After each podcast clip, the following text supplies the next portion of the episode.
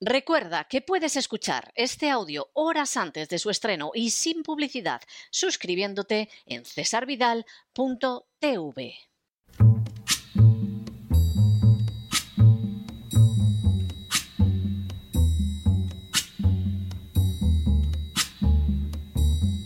La voz con César Vidal, desde el exilio. When the night has come and the land is dark and the moon is the only light we'll see. No, I won't be afraid. Oh, I won't be afraid just as long as you stand, stand by me.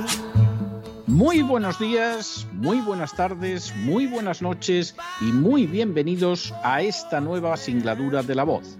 Soy César Vidal, hoy es el viernes primero de abril de 2022 y me dirijo a los hispanoparlantes de ambos hemisferios, a los situados a uno y otro lado del Atlántico y como siempre lo hago desde el exilio.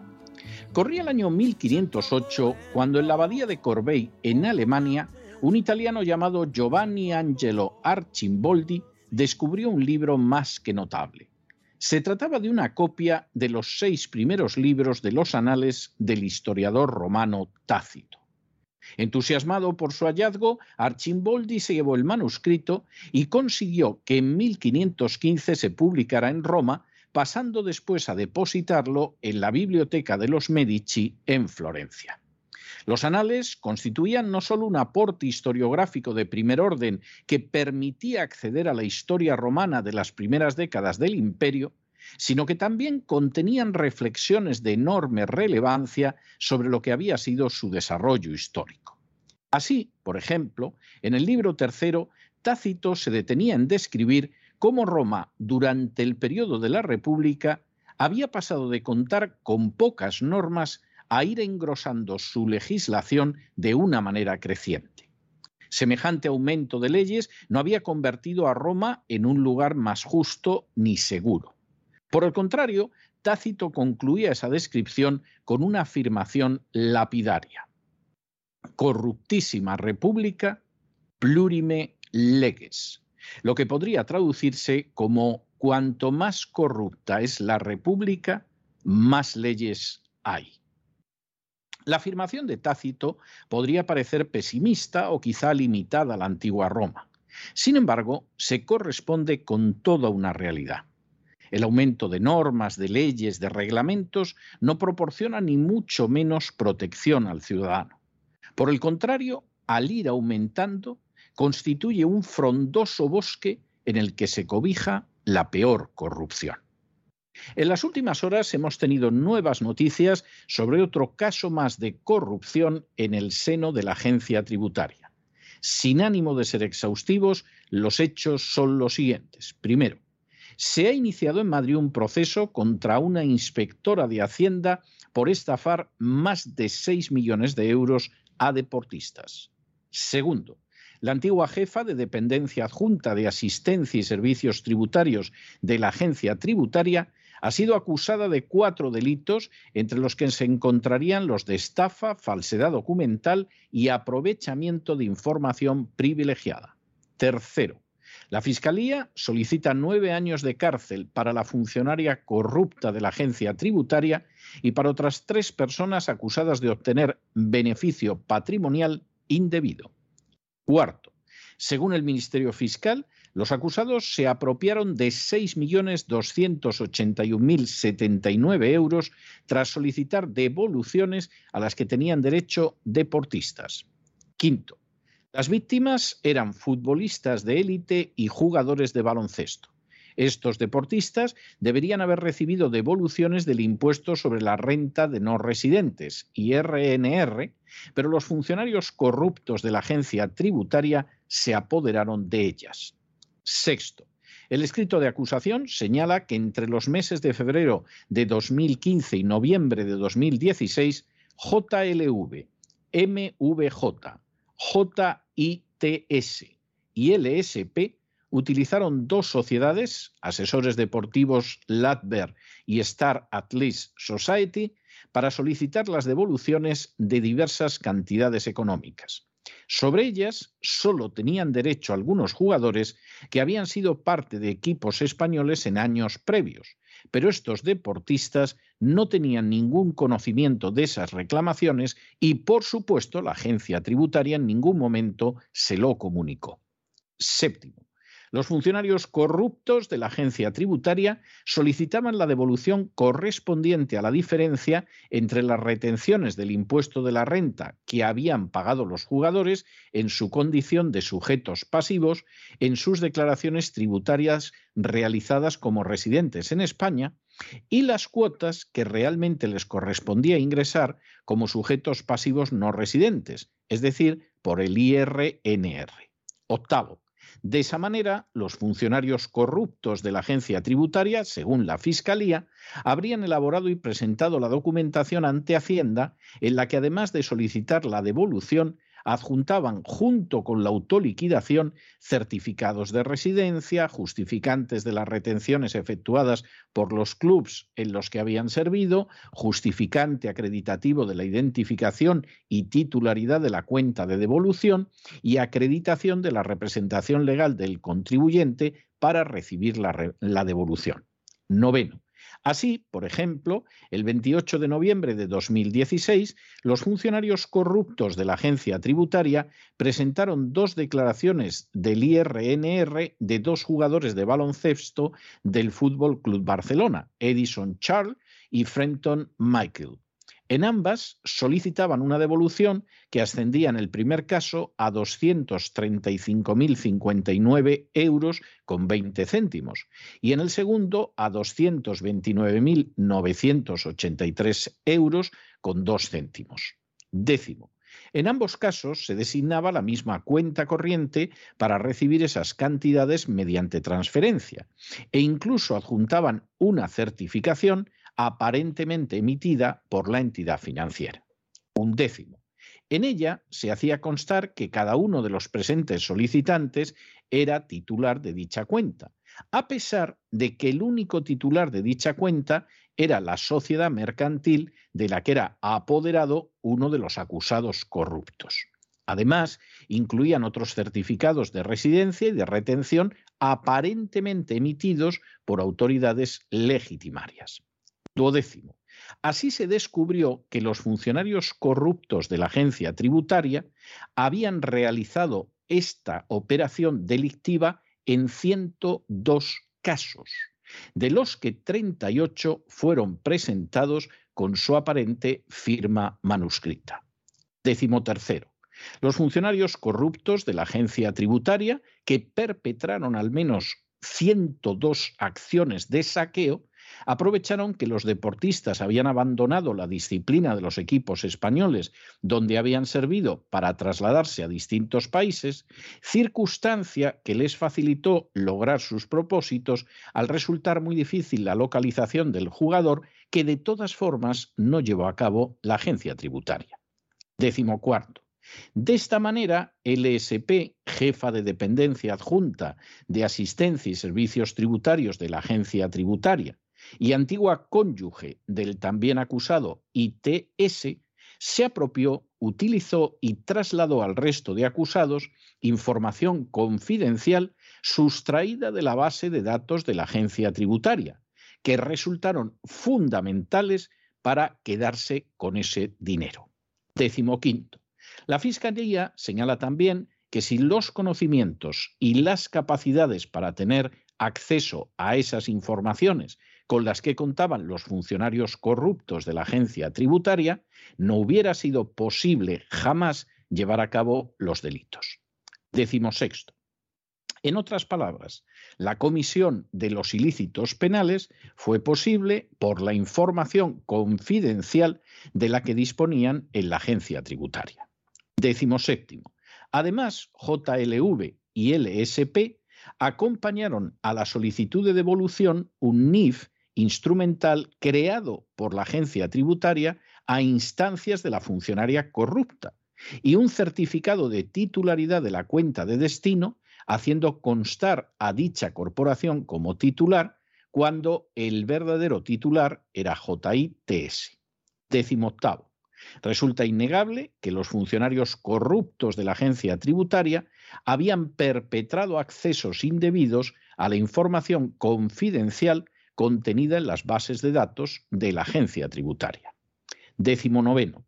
En concreto, LSP, jefa de dependencia adjunta de asistencia y servicios tributarios de la agencia tributaria, se apropió, utilizó y trasladó al resto de los acusados esos datos que estaban en la base de la agencia tributaria.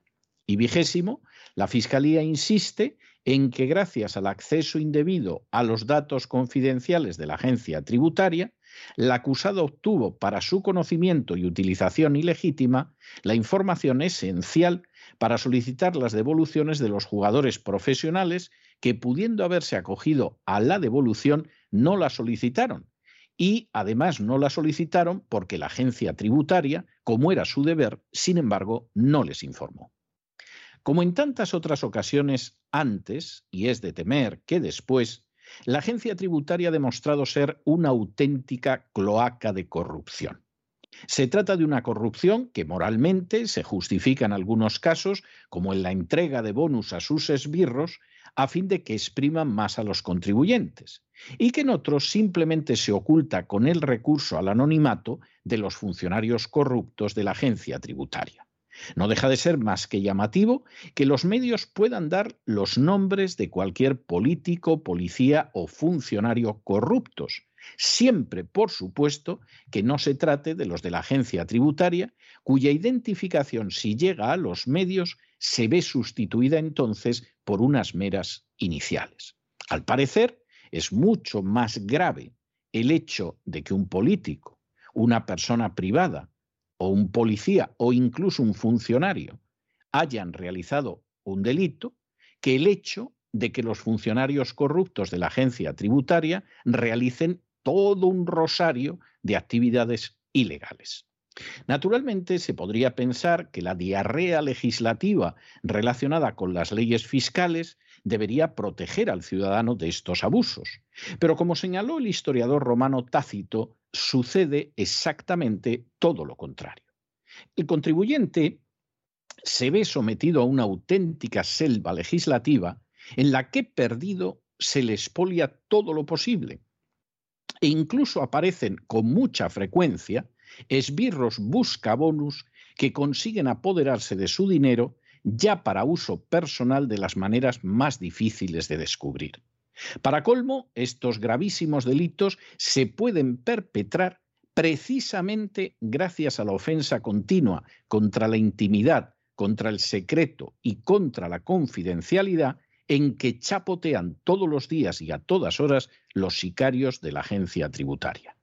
El 51% de causas que pierden ante los tribunales deja de manifiesto cómo la ley es violada una y otra y otra vez por los esbirros de la agencia tributaria en un modus operandi que apesta a prevaricación, pero no permite ver hasta qué punto otras normas y poderes no amparan la comisión de una corrupción extendidísima en beneficio de los buscabonus de la agencia tributaria. Corrupción extendidísima que se procura que nunca salga a la luz que esa inmensa y escandalosa corrupción llegue hasta la jefa de dependencia adjunta de asistencia y servicios tributarios de la agencia tributaria, apenas permite entrever la inmensa cloaca de expolio y putrefacción en que se ha convertido desde hace muchísimo tiempo la agencia tributaria. Y es que, como señalaba Tácito, cuanto más se acumulan las leyes, más queda de manifiesto lo corruptísimo que es el Estado. Pero no se dejen llevar por el desánimo o la frustración. Y es que a pesar de que los poderosos muchas veces parecen gigantes, es solo porque se les contempla de rodillas y ya va siendo hora de ponerse en pie. Mientras tanto, en el tiempo que han necesitado ustedes para escuchar este editorial, la deuda pública española ha aumentado en cerca de 7 millones de euros. Y que sepan ustedes que este año se gastará 100 millones de euros más en dar bonus a los sicarios de la agencia tributaria para que obtengan miles de millones de euros más de ustedes que el año pasado, a pesar de que la economía española ahora mismo va muchísimo peor que el año pasado y por lo tanto en pura lógica habría que recaudar muchísimo menos. Muy buenos días, muy buenas tardes, muy buenas noches. Les ha hablado César Vidal desde el exilio.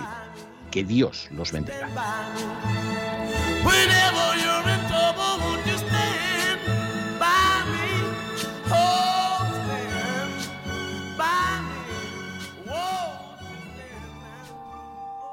Esta sección está patrocinada por crowdfunding con el siguiente mensaje. Nuestro Señor Jesucristo, el único Dios verdadero, es misericordioso y nuestro Salvador.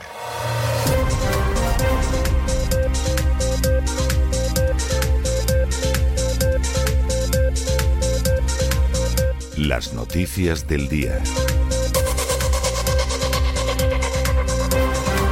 Estamos de regreso y estamos de regreso después de ese editorial que hemos dedicado a otro caso más, otro, otro más, otro, el enésimo de corrupción dentro de la agencia tributaria.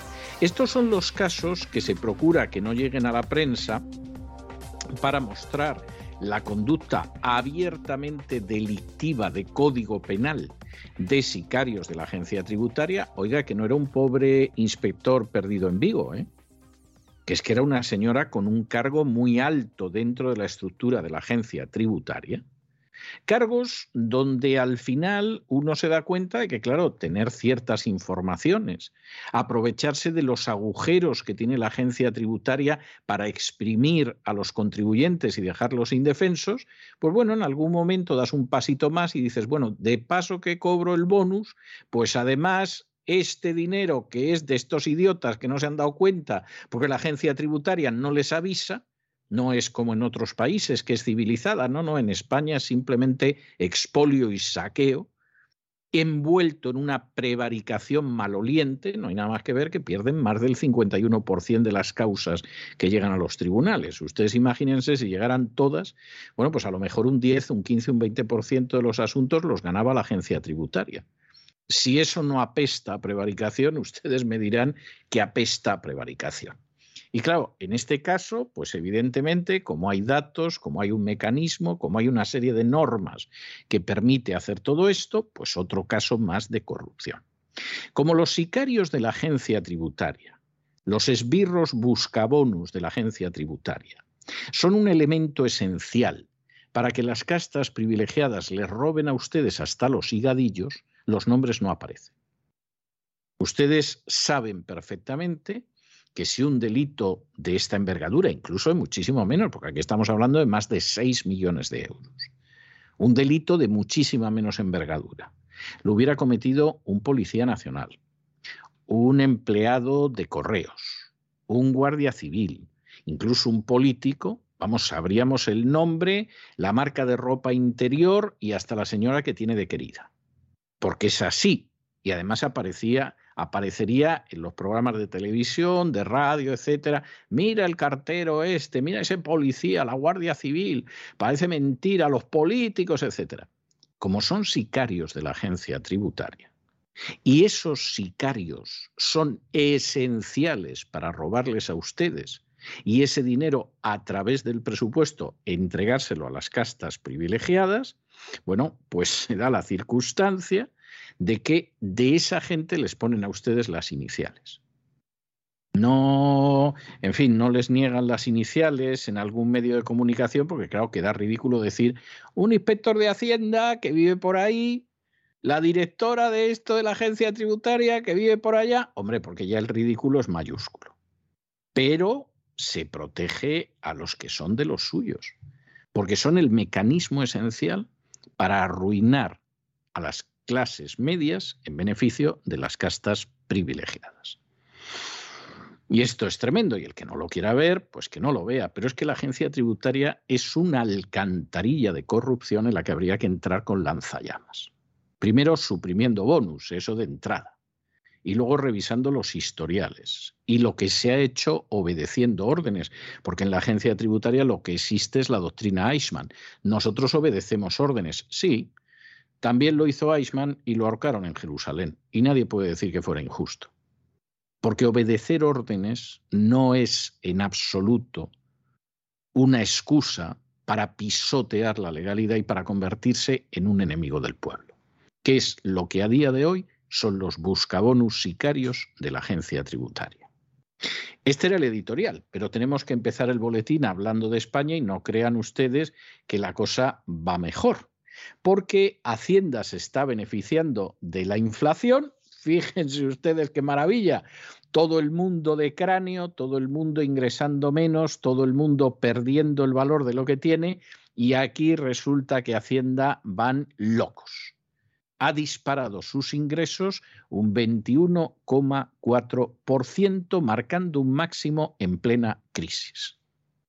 Esta gente son unos verdaderos hijos de Satanás. No decimos otra cosa porque aparte de ser una grosería, evidentemente las madres no tendrían ninguna culpa de ello. Pero ustedes háganse una composición de lugar porque esto es terrible. La producción en España se desploma hay sectores que se hunden. Pequeñas y medianas empresas están no con el agua al cuello, con el agua un metro por encima de la coronilla. La gente tiene menos ingresos. Ah, pero llega la ministra de Hacienda y dice que voy a repartir 100 millones de euros más a mis sicarios buscabonos. Y a los sicarios les ponen por delante una declaración y entonces salen todos corriendo a ver lo que le sacan a los pobres desgraciados que tienen ahora mucho menos que hace un año.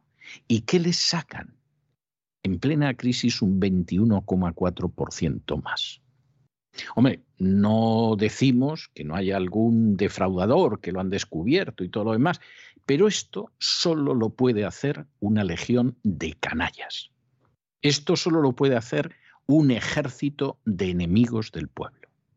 Esto solo lo puede hacer gente tan envilecida por los bonus que no tienen ningún problema en destrozar la vida de sus semejantes, si es que se puede encontrar algo semejante a esos buscabonus bajo la capa del cielo. Porque es que es de sentido común. Es decir, se ha desplomado la producción del país. La gente gana menos. Hay más desempleados que hace unos meses. Pues ellos recogen 21,4 por ciento más de ingresos, un máximo histórico. Pero ¿cómo se puede ser tan hijos de Satanás?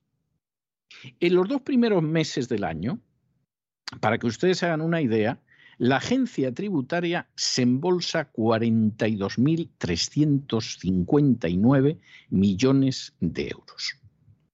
Y por supuesto, algunos impuestos, como es el IVA, se han lanzado como fieras. Yo he hablado en los últimos días con gente que tiene gestorías, asesorías fiscales y piensan que se han vuelto locos. A todos sus clientes, sin ninguna razón hasta ahora, han ido a por ellos, por lo del IVA, porque algo les sacarán.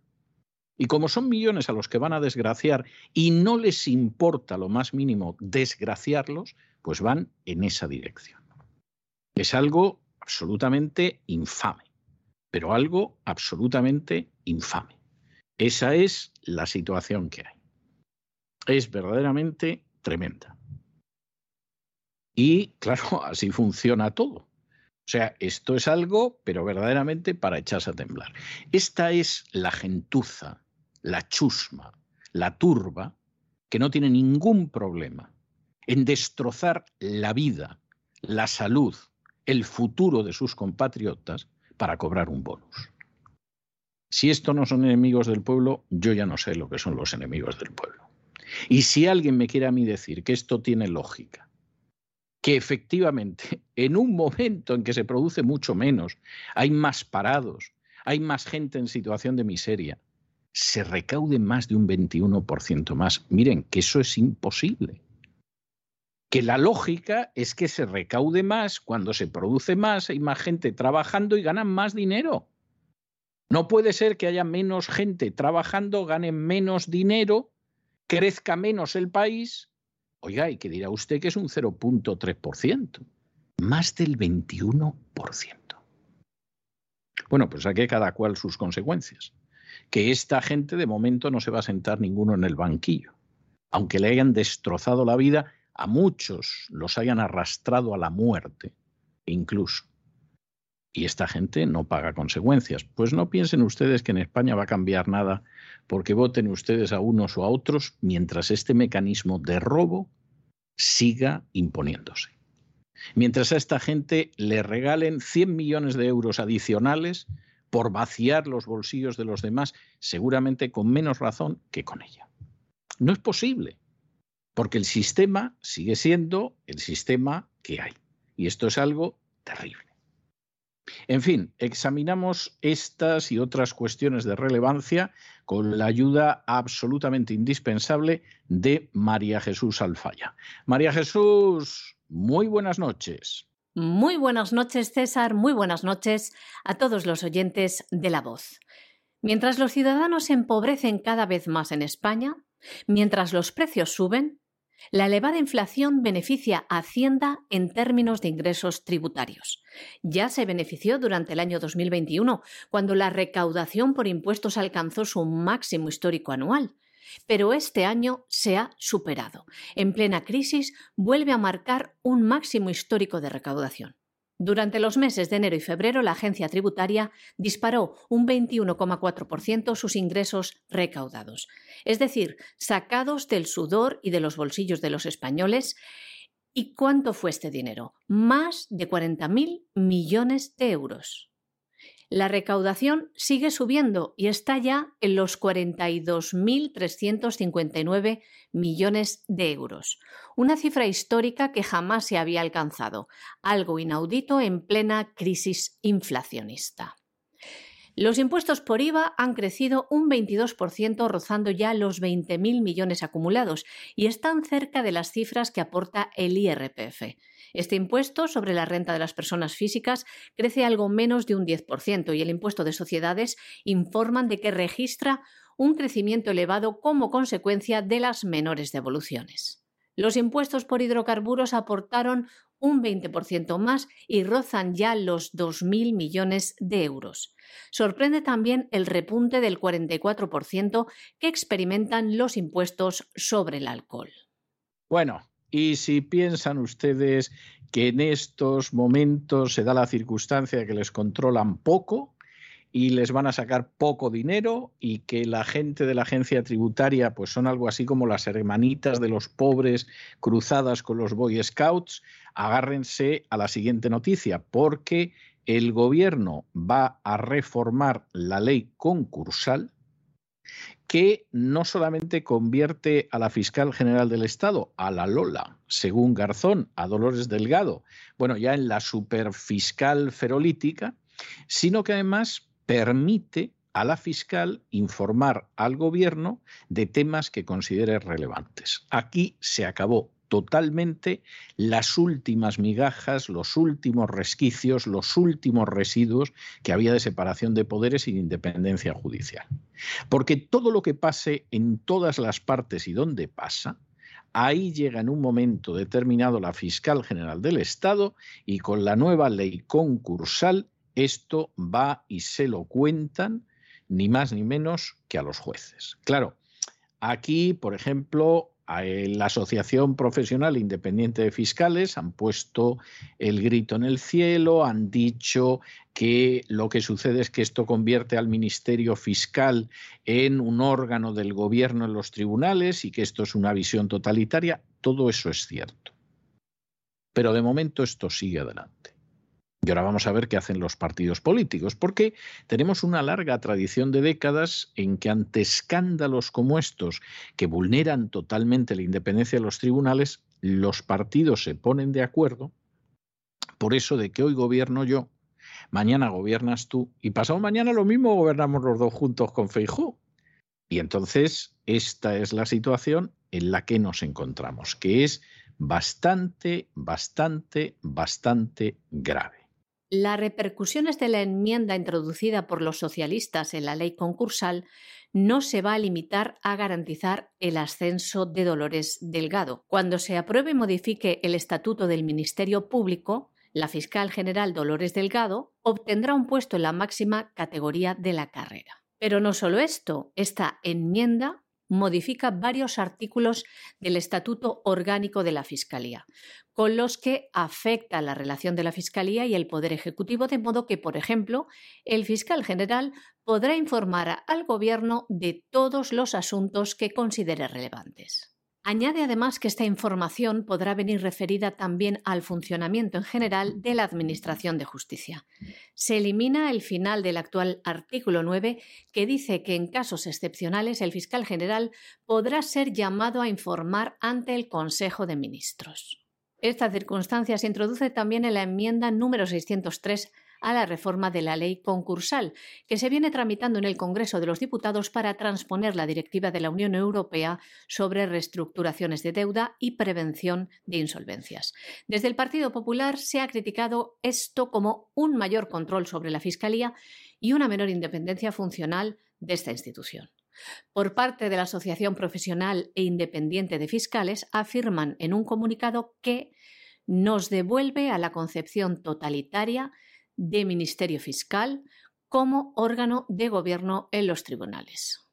Desde esta asociación se apunta a lo ambiguo de los términos empleados para reformar el artículo 9 y confían en que se imponga un buen juicio y la reforma fracase, uno de los que se quiere reformar dice que la comunicación entre la Fiscalía y el Gobierno se realizará como hasta ahora siempre que no exista obstáculo legal, si bien se añade que versará sobre la actuación del Ministerio Fiscal en aquellos asuntos de especial trascendencia en los que intervenga, y que por su naturaleza y relevancia el Gobierno deba conocer.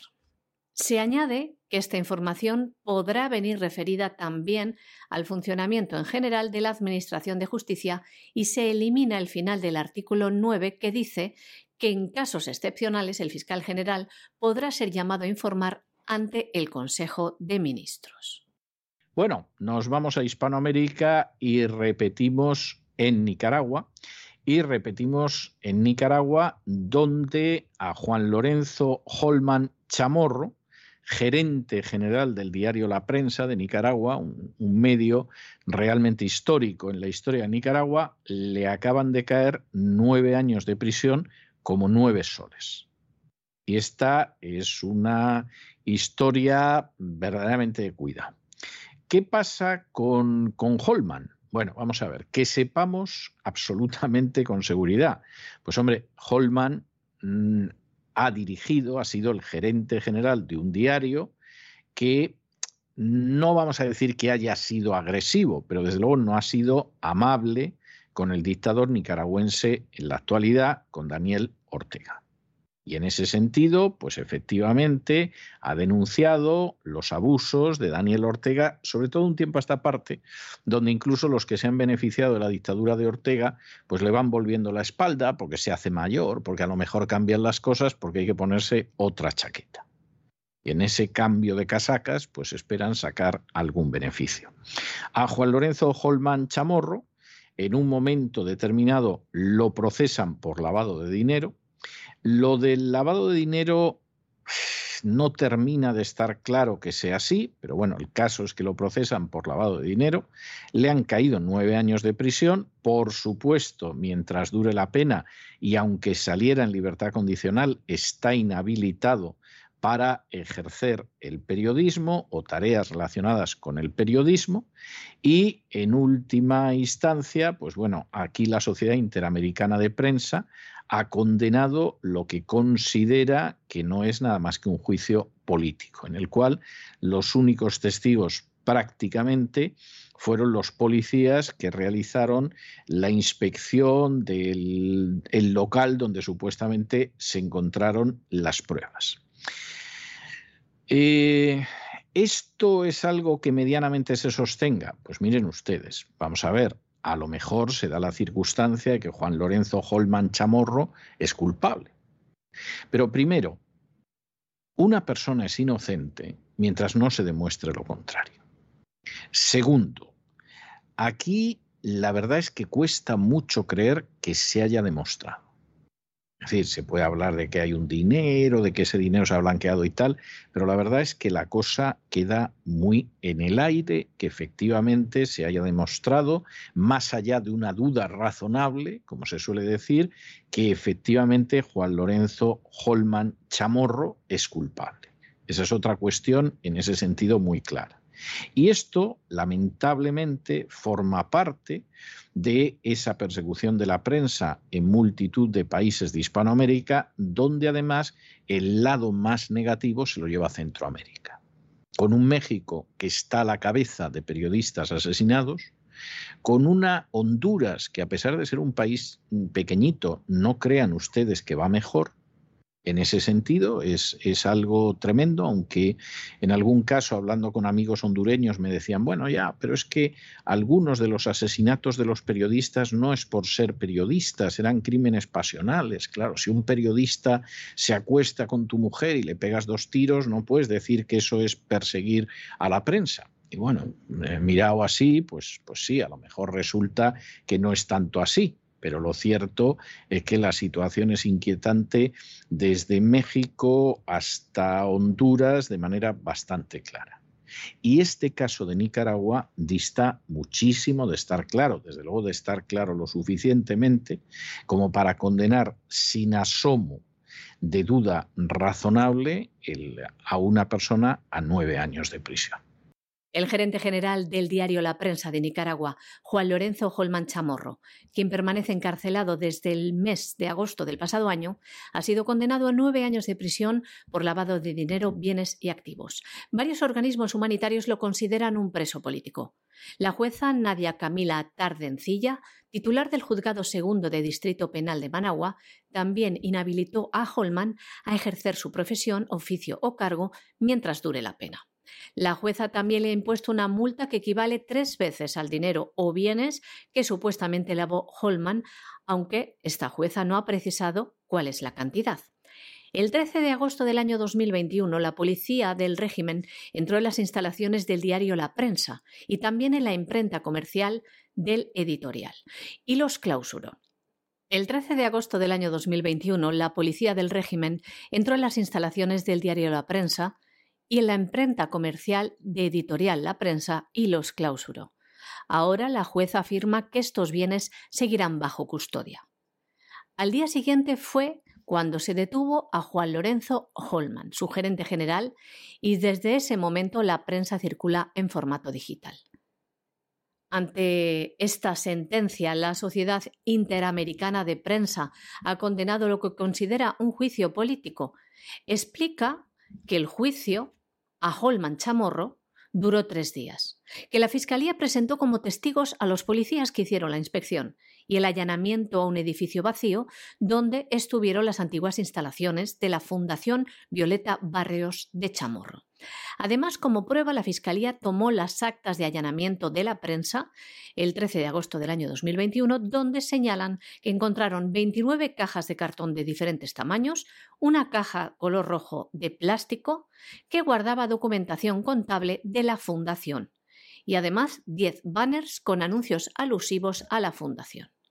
Según la defensa de Holman Chamorro, no existe un informe económico de la policía que confirme alguna procedencia ilícita de fondos que se atribuye al lavado de dinero u otro delito. Por lo tanto, él es inocente y un preso político más de la dictadura, decía la defensa de este gerente de la prensa de Nicaragua. Por su parte, la Sociedad Interamericana de Prensa también ha condenado las alarmantes agresiones a periodistas que se han registrado durante este mes en Guatemala, en México, en El Salvador y en Honduras, y ha anunciado que la falta de protección para los profesionales de la comunicación en América Latina será uno de los temas principales de su próxima reunión de medio año. El presidente de la Comisión de Libertad de Prensa e Información de la Sociedad Interamericana de Prensa, Carlos Hornet, ha afirmado en este comunicado que toda violencia contra la prensa debe interpretarse como una afrenta directa al derecho del público a estar informado. Y en estos momentos que Estados Unidos sigue con toda su maquinaria de propaganda, que claro, se va cuarteando, porque de pronto te aparece la Fox y aparecen los laboratorios en Ucrania y de pronto te aparece el ordenador personal de Hunter Biden y eso es una bomba, etcétera. Bueno, pues hay que desviar la atención y entonces Estados Unidos ahora alerta de que Rusia podría exportar la crisis de Ucrania a Hispanoamérica. Claro, tú dices, bueno, eh, ¿en qué sentido? ¿Van a invadir algún país los rusos? ¿Van a llevarse los tanques a algún país, etcétera, etcétera? Y entonces inmediatamente señalan, pues ahí tienen ustedes Cuba y Venezuela y Nicaragua. ¿Eh? el día menos pensado, nos van a meter en un lío porque además ya han visto ustedes que México, que Brasil, que Argentina no quieren aplicar las sanciones, bueno, no las quiere aplicar ninguno de ustedes y eso no lo podemos permitir porque Hispanoamérica, aunque ahora diga Joe Biden que es el patio de delante, pues siempre ha sido el patio de atrás. ¿Para qué nos vamos a engañar? ¿Esto tiene alguna base? Esto no tiene ninguna base, pero además es un ejercicio de hipocresía y de cinismo en el que solo pueden caer los desinformados. Vamos a ver. Cuba, a la que vamos a dedicar un editorial la semana que viene, tiene una dictadura desde hace más de seis décadas, cuyo responsable fundamental es Estados Unidos. Es decir, Estados Unidos ha podido tumbar esa dictadura en los últimos 30 años, ya no vamos a hablar de los anteriores, que existía todavía la Unión Soviética. Pero en los últimos 30 años esa dictadura la ha podido tumbar. Y no la ha tumbado porque ni a demócratas ni a republicanos les conviene tumbar la dictadura cubana. Les conviene mucho más decir no seáis como esos niños malos que mirad lo que les pasa. Sea, no seáis así que vais a acabar como los cubanos. Y efectivamente les interesa. Luego hacen negocios, ocasionalmente para conseguir el voto cubano del sur de la Florida se aprueban sanciones que generalmente golpean a empresas europeas, no a las americanas, pero sí a las europeas que pueden competir con las americanas, arreando y punto. El caso de Venezuela es otro caso absolutamente vergonzoso quien sostiene a Maduro en el poder desde hace muchísimos años y antes a Chávez, no es Rusia, ni China, ni Zimbabue. Son los Estados Unidos y las multinacionales de otras naciones democráticas, que luego le pueden pasar la manita por el lomo a Guaidó y a otros. Pero son las que mantienen en el poder a Maduro. ¿Por qué? Hombre, pues muy sencillo porque son las que le dan el dinero con el cual Maduro mantiene sus fuerzas armadas y mantiene sus fuerzas de represión policial.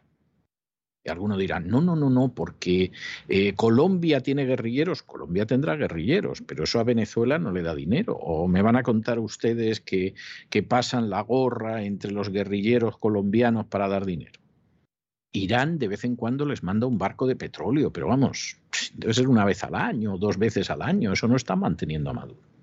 Pero Estados Unidos es el primer socio comercial de Venezuela, el primero.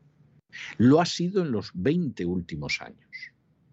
E incluso con un presidente como Trump, que en fin lanzaba sus soflamas contra Cuba y contra Venezuela, y tiene lógica que lo hiciera, bueno, pues cuando llegaba el momento, firmaba el permiso para Chevron y para otras compañías americanas para que pudieran seguir comerciando con Maduro y manteniendo.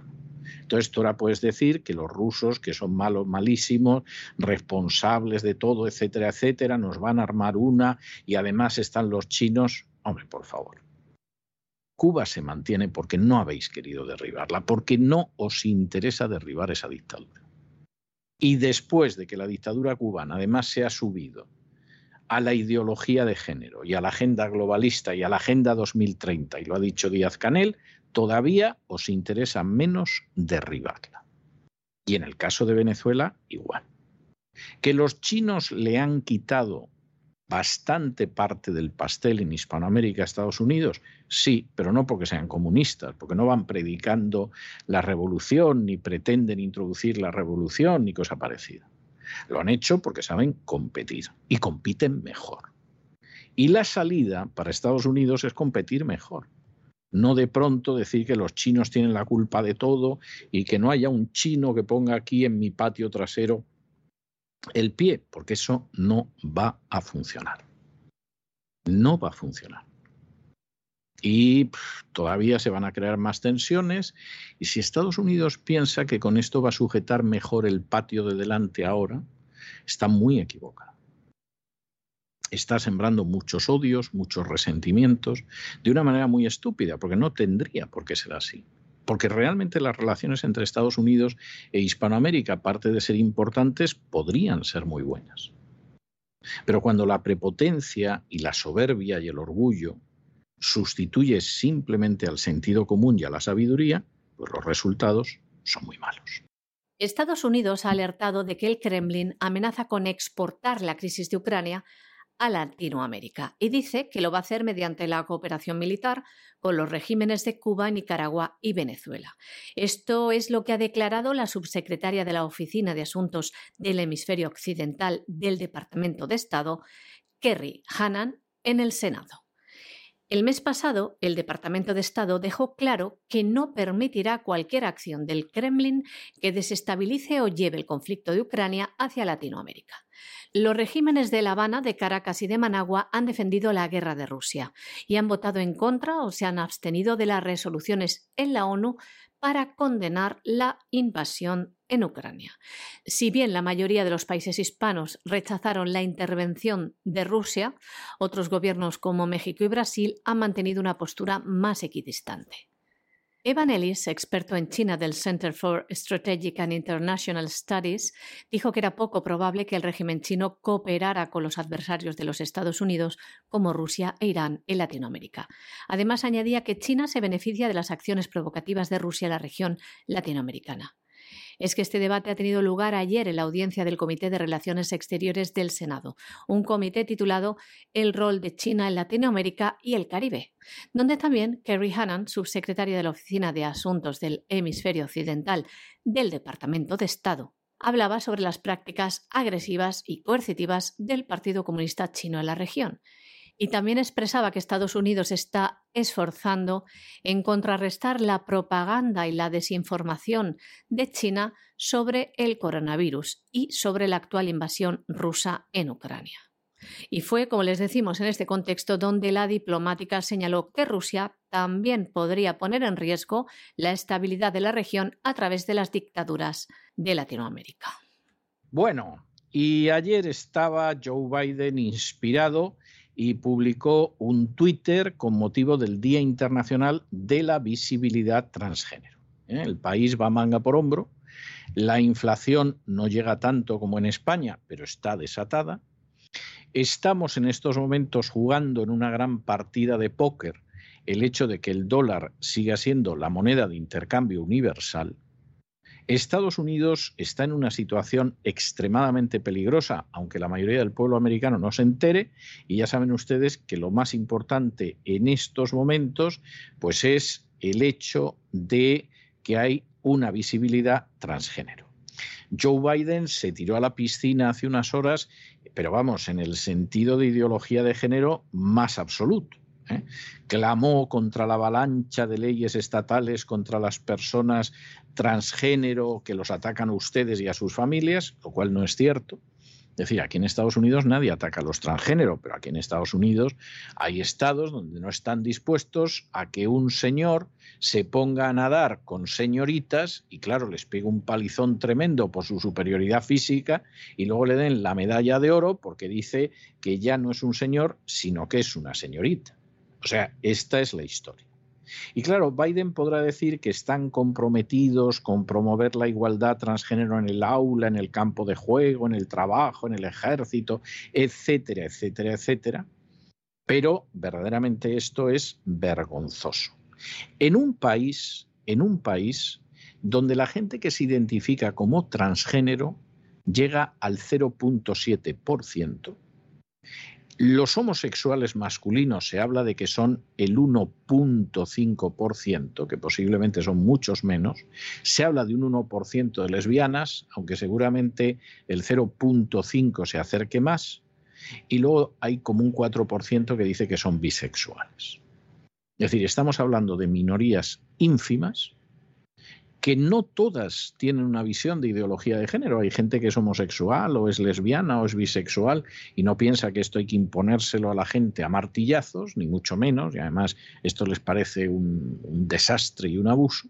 Pero aquí está el presidente Biden. El presidente Biden, que tiene un hijo que es un vicioso y que ha dejado huella en unas fotografías de actos que repugnan a cualquiera, y que, por supuesto, ha decidido que más importante que la economía y que no destrozar a Europa y que Dios sabe cómo va a dejar Hispanoamérica, pues es apoyar a los transgéneros. Esto es la agenda globalista. Y en fin, a partir de aquí, pues saquen ustedes las consecuencias que quieran. El presidente Joe Biden ha publicado ayer en Twitter un vídeo con motivo del Día Internacional de la Visibilidad Transgénero y aseguró que las personas transgénero están hechas a imagen de Dios y que los padres de estas deben aceptar su identidad de género. Decía así, les leemos. Para todos los que celebran el Día de la Visibilidad Transgénero, quiero que sepan que su presidente los ve por lo que son, hechos una imagen de Dios y merecedores de dignidad, respeto y apoyo. El presidente de los Estados Unidos también aseguró que conoce las dificultades de este grupo de personas y resaltó lo siguiente. La avalancha de leyes estatales contra las personas transgénero que los atacan a ustedes y a sus familias es simplemente incorrecta. Y añadía, Estamos comprometidos a promover la igualdad transgénero en el aula, en el campo de juego, en el trabajo, en nuestro ejército y en nuestros sistemas de vivienda y atención médica en todas las partes, simplemente en todas las partes. Y el presidente estadounidense también pidió a los padres afirmar la identidad de su hijo. Decía así, es una de las cosas más poderosas que pueden hacer para mantenerlos seguros y saludables. Cualquier americano transgénero que tenga dificultades sepa que no está solo. A pesar de estos comentarios del presidente Joe Biden, medios como The New York Post han recordado al presidente que cuando fue senador respaldó una serie de leyes anti-LGTB.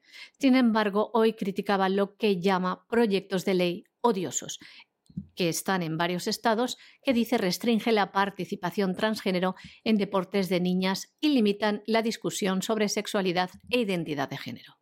Les damos algunos datos. Según la encuesta de Gallup publicados en febrero, 0,7% de los americanos se identifican como transgénero, mientras que 1,5% son homosexuales, 1% lesbianas y el 4% dijeron ser bisexuales. Bueno, y nos vamos a Madrid y ustedes dirán, pero bueno, Madrid está en España. Sí, sí, pero es que, es que en estos momentos resulta que es una cuestión que pasa por Ucrania. Hay gente que tiene una especie de enamoramiento entusiasta con Isabel Díaz Ayuso. Esto es una cosa eh, personal y peculiar y cada uno pues, puede tener sus filias y sus fobias y hay que respetarlas.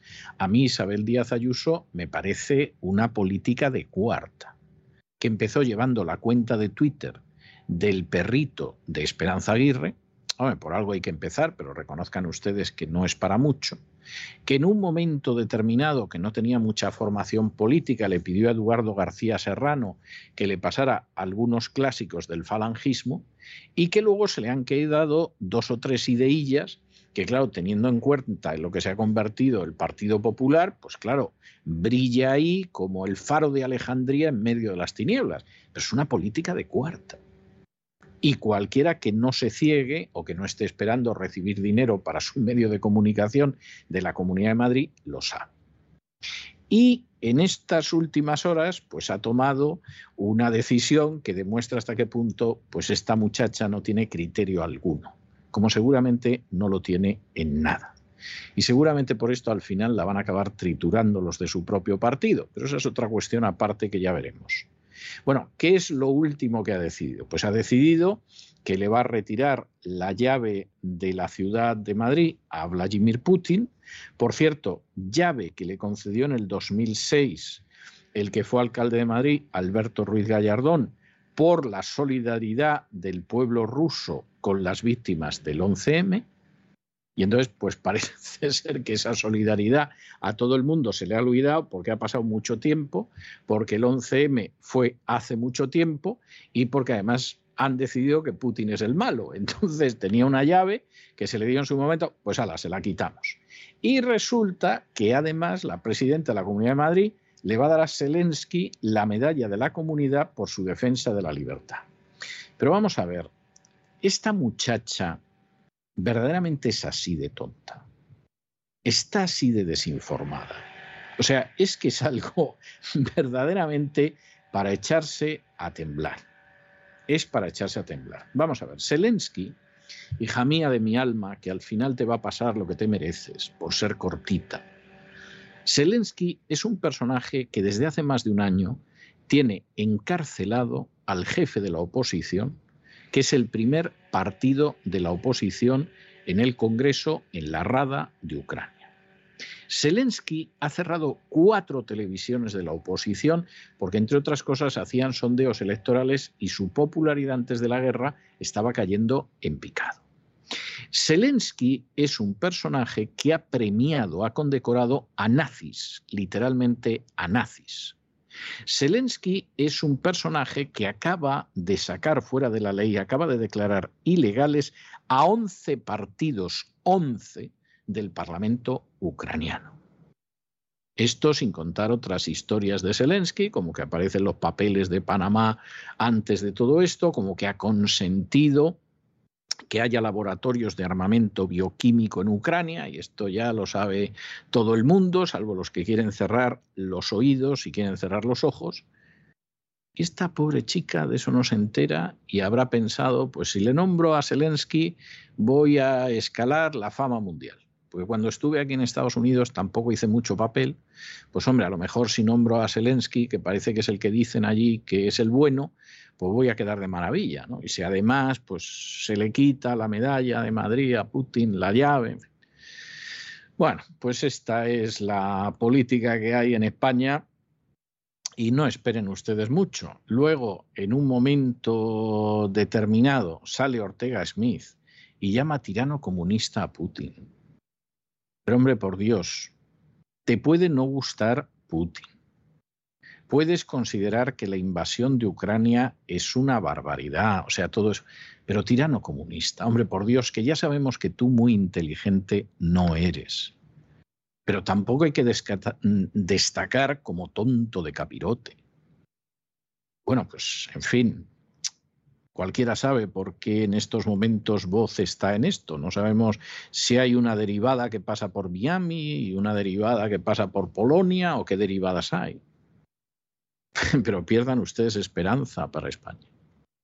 En vez de tener una política independiente en política exterior, mira que hubieran quedado bien, por ejemplo, diciendo que van a hacer un esfuerzo por la paz, porque efectivamente esto se acabe. O sea, podían haber quedado bien podían haber quedado bien.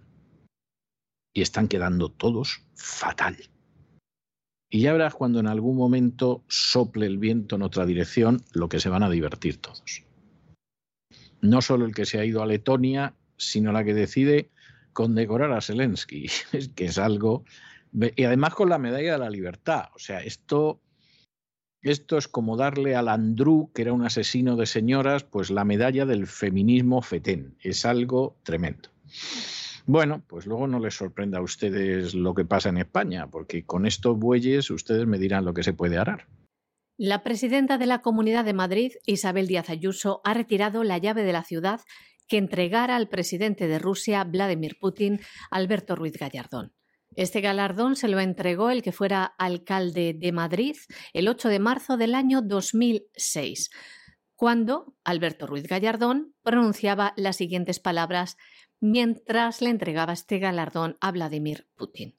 Madrid no olvida la solidaridad del pueblo ruso con las víctimas del terror que irrumpió en la vida de nuestra ciudad una mañana de marzo. En clara referencia hacia esto al apoyo y ayuda de Rusia a España tras los atentados del 11 de marzo del año 2004. Además, el alcalde Gallardón hizo extensivo el reconocimiento a todo el pueblo ruso y especialmente a la ciudad de Moscú. El Pleno del Ayuntamiento ha acordado esto retirarle este galardón a Putin con los votos a favor de todos los grupos municipales salvo Vox, el portavoz del grupo municipal de Vox, Javier Ortega Smith, afirmaba que dicho reconocimiento se le entregó al pueblo ruso, que no tiene la culpa de tener al tirano de Putin, decía. Además, transmitió su condena rotunda ante un tirano comunista como Putin, decía que, les leemos, actúa de manera totalitaria con el propio pueblo ruso. Ortega Smith mandó en nombre del grupo parlamentario Vox a todo el pueblo ruso su apoyo, igual que al pueblo ucraniano, que dice está viendo socavada su soberanía nacional y sus fronteras. La retirada de la llave de la ciudad a Putin fue una proposición presentada por el partido Más Madrid, que reclamaba que el ayuntamiento denunciase y condenase la invasión de Ucrania por parte de Rusia. Y tan solo 24 horas después de retirar la llave de la ciudad al presidente de Rusia, Isabel Díaz Ayuso anunciaba que concederá la Medalla Internacional de la Región 2022 al presidente de Ucrania, Volodymyr Zelensky, por su defensa de la libertad de todos. Esta medalla, en ocasiones anteriores, ha sido concedida al presidente del Comité Europeo de las Regiones, Apóstolos Chichicostas, y a quien fuera reconocido temporalmente como presidente interino de Venezuela, Juan Guaidó. Y hasta aquí hemos llegado con nuestro boletín de hoy. María Jesús, muchas gracias, muy buenas noches y que pases un buen fin de semana y descanses, que ya no podemos trabajar más. Muchas gracias a ti, César. Muy buenas noches también a los oyentes de La Voz. Y ustedes, por favor, no se nos vayan, no se nos vayan porque queda mucho programa. Nos queda todavía don Lorenzo Ramírez, que va a venir con el Despegamos y les va a contar de qué va a ir el gran reseteo este fin de semana, que no es cosa baladí y luego tenemos una entrevista, tenemos una entrevista que aquellas personas que tienen preguntas sobre el coronavirus, las vacunas, los tratamientos médicos, la reacción de los políticos, las mascarillas incluso, no se pierdan la entrevista que es de las especiales, especiales, especiales. De manera que no se vayan, que regresamos enseguida.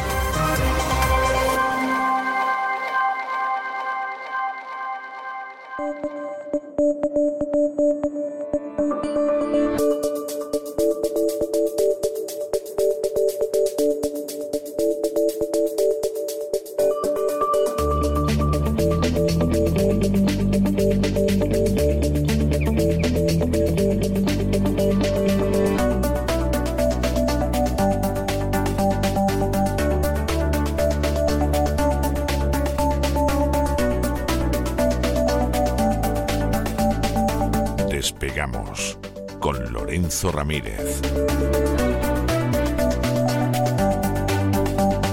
Corremos raudos y veloces hacia nuestro avión, atravesamos el umbral, nos tiramos en plancha sobre los asientos, nos abrochamos los cinturones,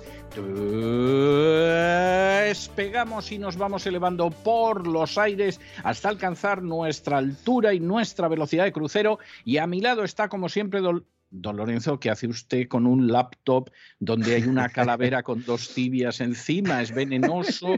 ¿Es una copia del, hijo del presidente de los Estados Unidos? Explíqueme usted, muy buenas noches. Muy buenas noches, don César, muy buenas noches. En realidad era más de un, más de un portátil. ¿eh? Había más de un portátil. ¿eh? Ya empezamos dando exclusivas. Había más de un portátil en aquella tienda de Delaware. Muy buenas noches, don César. Mañana en el Gran Reseteo vamos a entrar un poquito a fondo yo creo que en uno de los varios programas que vamos a tener que dedicar al laptop, al ordenador portátil de Hunter Biden, mañana vamos a hablar un poquito de guerra biológica, vamos a hablar de creación de pandemias, vamos a hablar de cómo todo esto tiene una relación directa con el gran reseteo, ese proyecto del Foro Económico Mundial, en el cual trabajaban las empresas que a su vez eran financiadas por el hijo del entonces vicepresidente y hoy presidente de Estados Unidos, don César. Ese ordenador que no existía, que el FBI dice no, tener. No existía, no existía, no está por ningún sitio, no aparece, eh, no estaba muerto, que estaba de parranda, o sea, lo del ordenador. Pero bueno, el FBI ha dicho eso, pero a mí lo que se me cae la cara de vergüenza, y no sé si le voy a dedicar un editorial, es la cantidad de altos, altísimos funcionarios de los servicios de inteligencia americanos que dijeron que no había nada de nada cincuenta y tantos tengo yo contados. Mañana vamos a hablar un, poco de eso. Y que además declararon. ¿eh? Diciendo no solo que era falso, sino que eran fake news y que además procedían de Rusia. Bueno, esto ya es el remate, como no podía ser menos. Hombre, yo lo que tengo cierta inquietud es si en algún, bueno, apareció, apareció alguna de estas de estas entidades de verificación de noticias, que todas están al servicio de Soros y que por supuesto verificaron diciendo que no había absolutamente nada. Ya, ya, ya, ya. Ahora pues ya lo dicen los, los, grandes medios de masa, mañana vamos a analizar y vamos a, a ver un poco por qué Vamos a contar cómo llegan esos ordenadores, porque, insisto, es muy posible que fueran más de uno a aquella tienda de Delaware. Lo que pasó, lo que pasó con la persona que trabajaba en aquella tienda de Delaware, cuando se pone en conocimiento del FBI esta información, eh, en concreto los archivos que dice el FBI hoy no encontrar, los tenemos todos, los archivos menos el FBI. ¿eh? Sí, es, tremendo, es tremendo. O sea, todo el mundo, incluso las, las agencias de verificación al servicio de Soros, también los tienen para decir que son falsas. Prometo no entrar mañana en, cuestiones, eh, bueno, pues en las múltiples perversiones ¿no? de Hunter Biden. Vamos a hacer un poco como hicimos el día de Epstein, Vamos a abstenernos un poco porque ya sabemos que este señor eh, era un drogadito, no sé si sigue siéndolo, que también tenía múltiples parece parece ser que sigue teniendo problemas.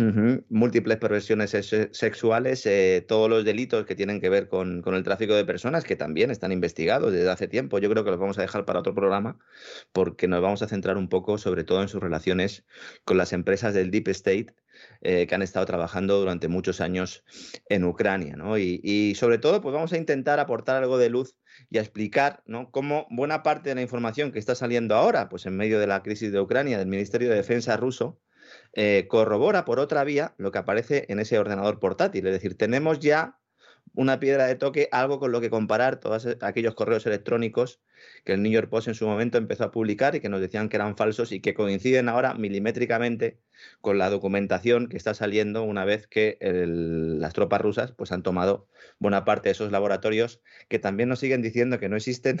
Esos laboratorios va a ser como el portátil de Biden, exactamente igual. Sí, sí, igual, lo eh, mismo. Sí, porque cada vez aparece más gente largando. Vamos a contar dónde están esos patógenos que estaban en los laboratorios, los metieron en aviones en Odessa. Mañana vamos a contar eh, dónde pueden estar, por lo menos eh, eh, dónde salieron a mediados de febrero mm, en aviones desde Odessa. Vamos a dar algunas exclusivas.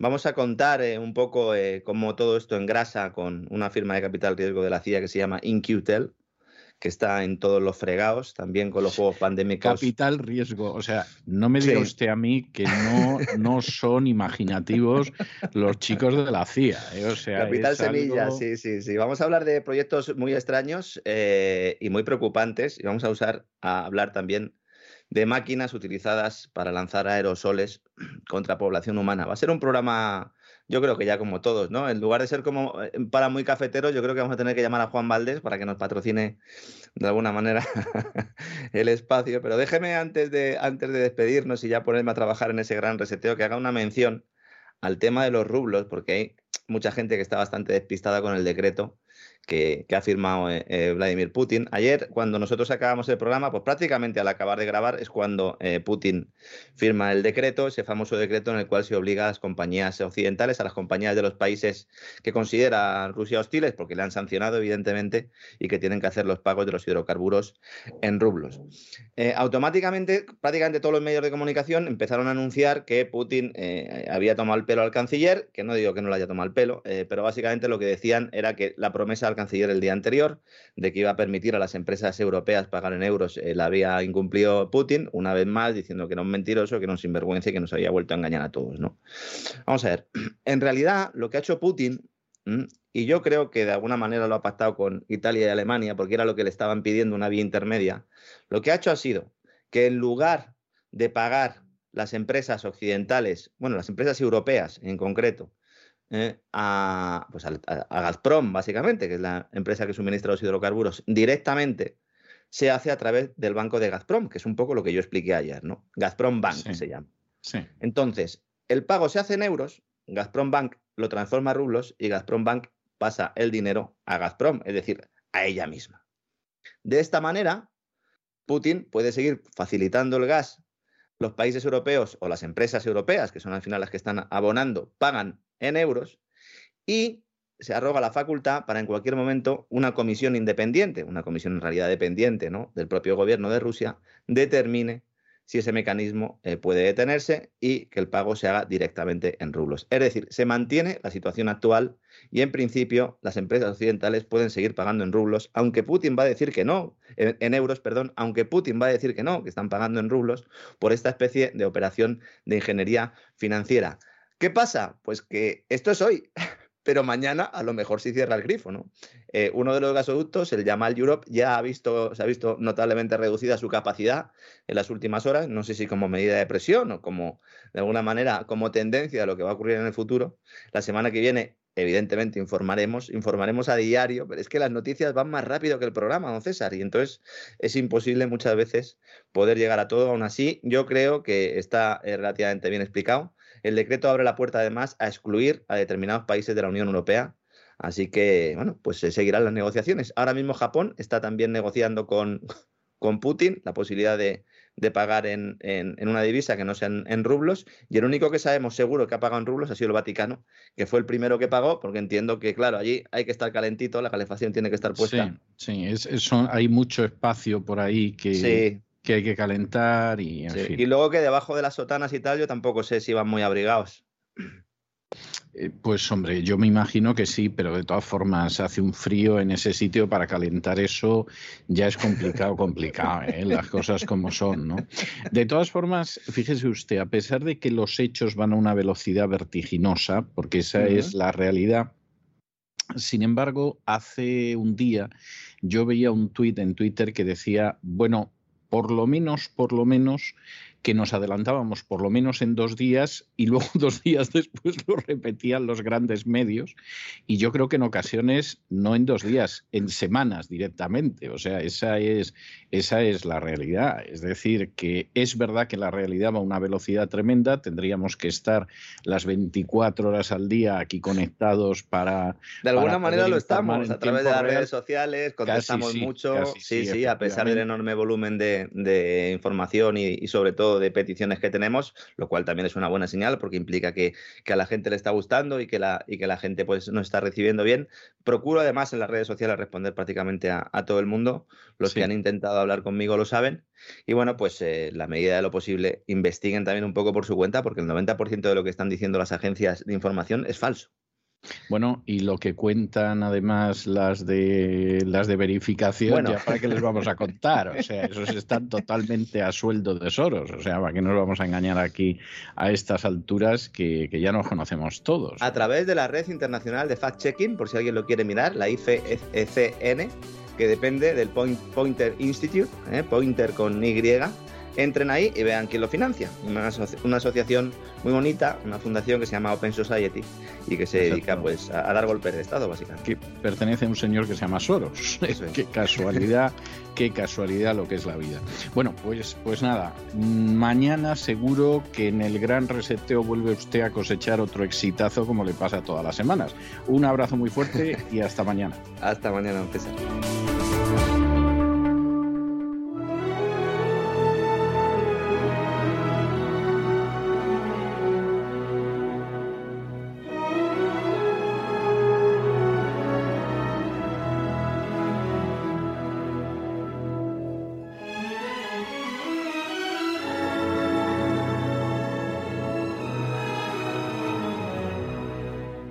Candilejas, Teatro y Espectáculo con César Vidal.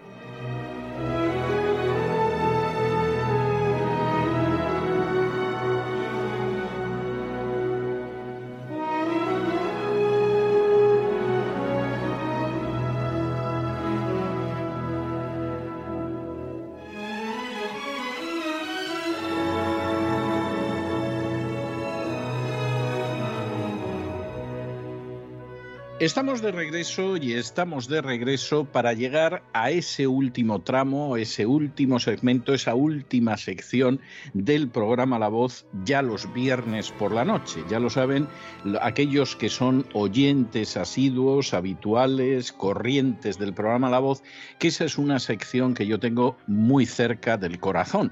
No es que no me gusten las secciones con las que acabamos de lunes a jueves el programa de La Voz, todo lo contrario, son secciones excepcionales que desarrollan colaboradores excepcionales. Pero los viernes, ustedes saben que yo lo tengo reservado para gente excepcional que solo excepcionalmente recala en este programa. A veces Estamos hablando de personalidades que son conocidas a escala internacional. A veces su ámbito de conocimiento se limita más a lo que sería lo nacional, a veces simplemente a lo local. Pero siempre estamos hablando de gente que efectivamente merece la pena escuchar de gente que merece la pena oír con atención de gente que tiene cosas que contar que verdaderamente son interesantes y en muchos casos, aparte de interesantes, útiles y necesarias. Es el caso de nuestro invitado de esta noche, nuestro invitado que se licenció en Medicina y Cirugía en la Universidad de Navarra, que se doctoró en esa misma universidad en el programa de Biología Celular, que es especialista en aparato digestivo a través del MIR, que además en fin, por eso de seguir una tradición que históricamente se ha dado en ciertos galenos, también se licenció en filosofía y que es especialista en el área de aparato digestivo en distintos hospitales. Por cierto, aparte de eso, tiene distintos máster, como puede ser en dirección médica y gestión clínica, como puede ser en psicoterapia de tiempo limitado incluso me imagino que en tiempos por ahí perdidos es director gerente de una empresa y además, y esto se lo puedo asegurar porque he tenido ocasión de comprobarlo, eh, no solamente es que escribe publicaciones científicas en revistas nacionales y extranjeras,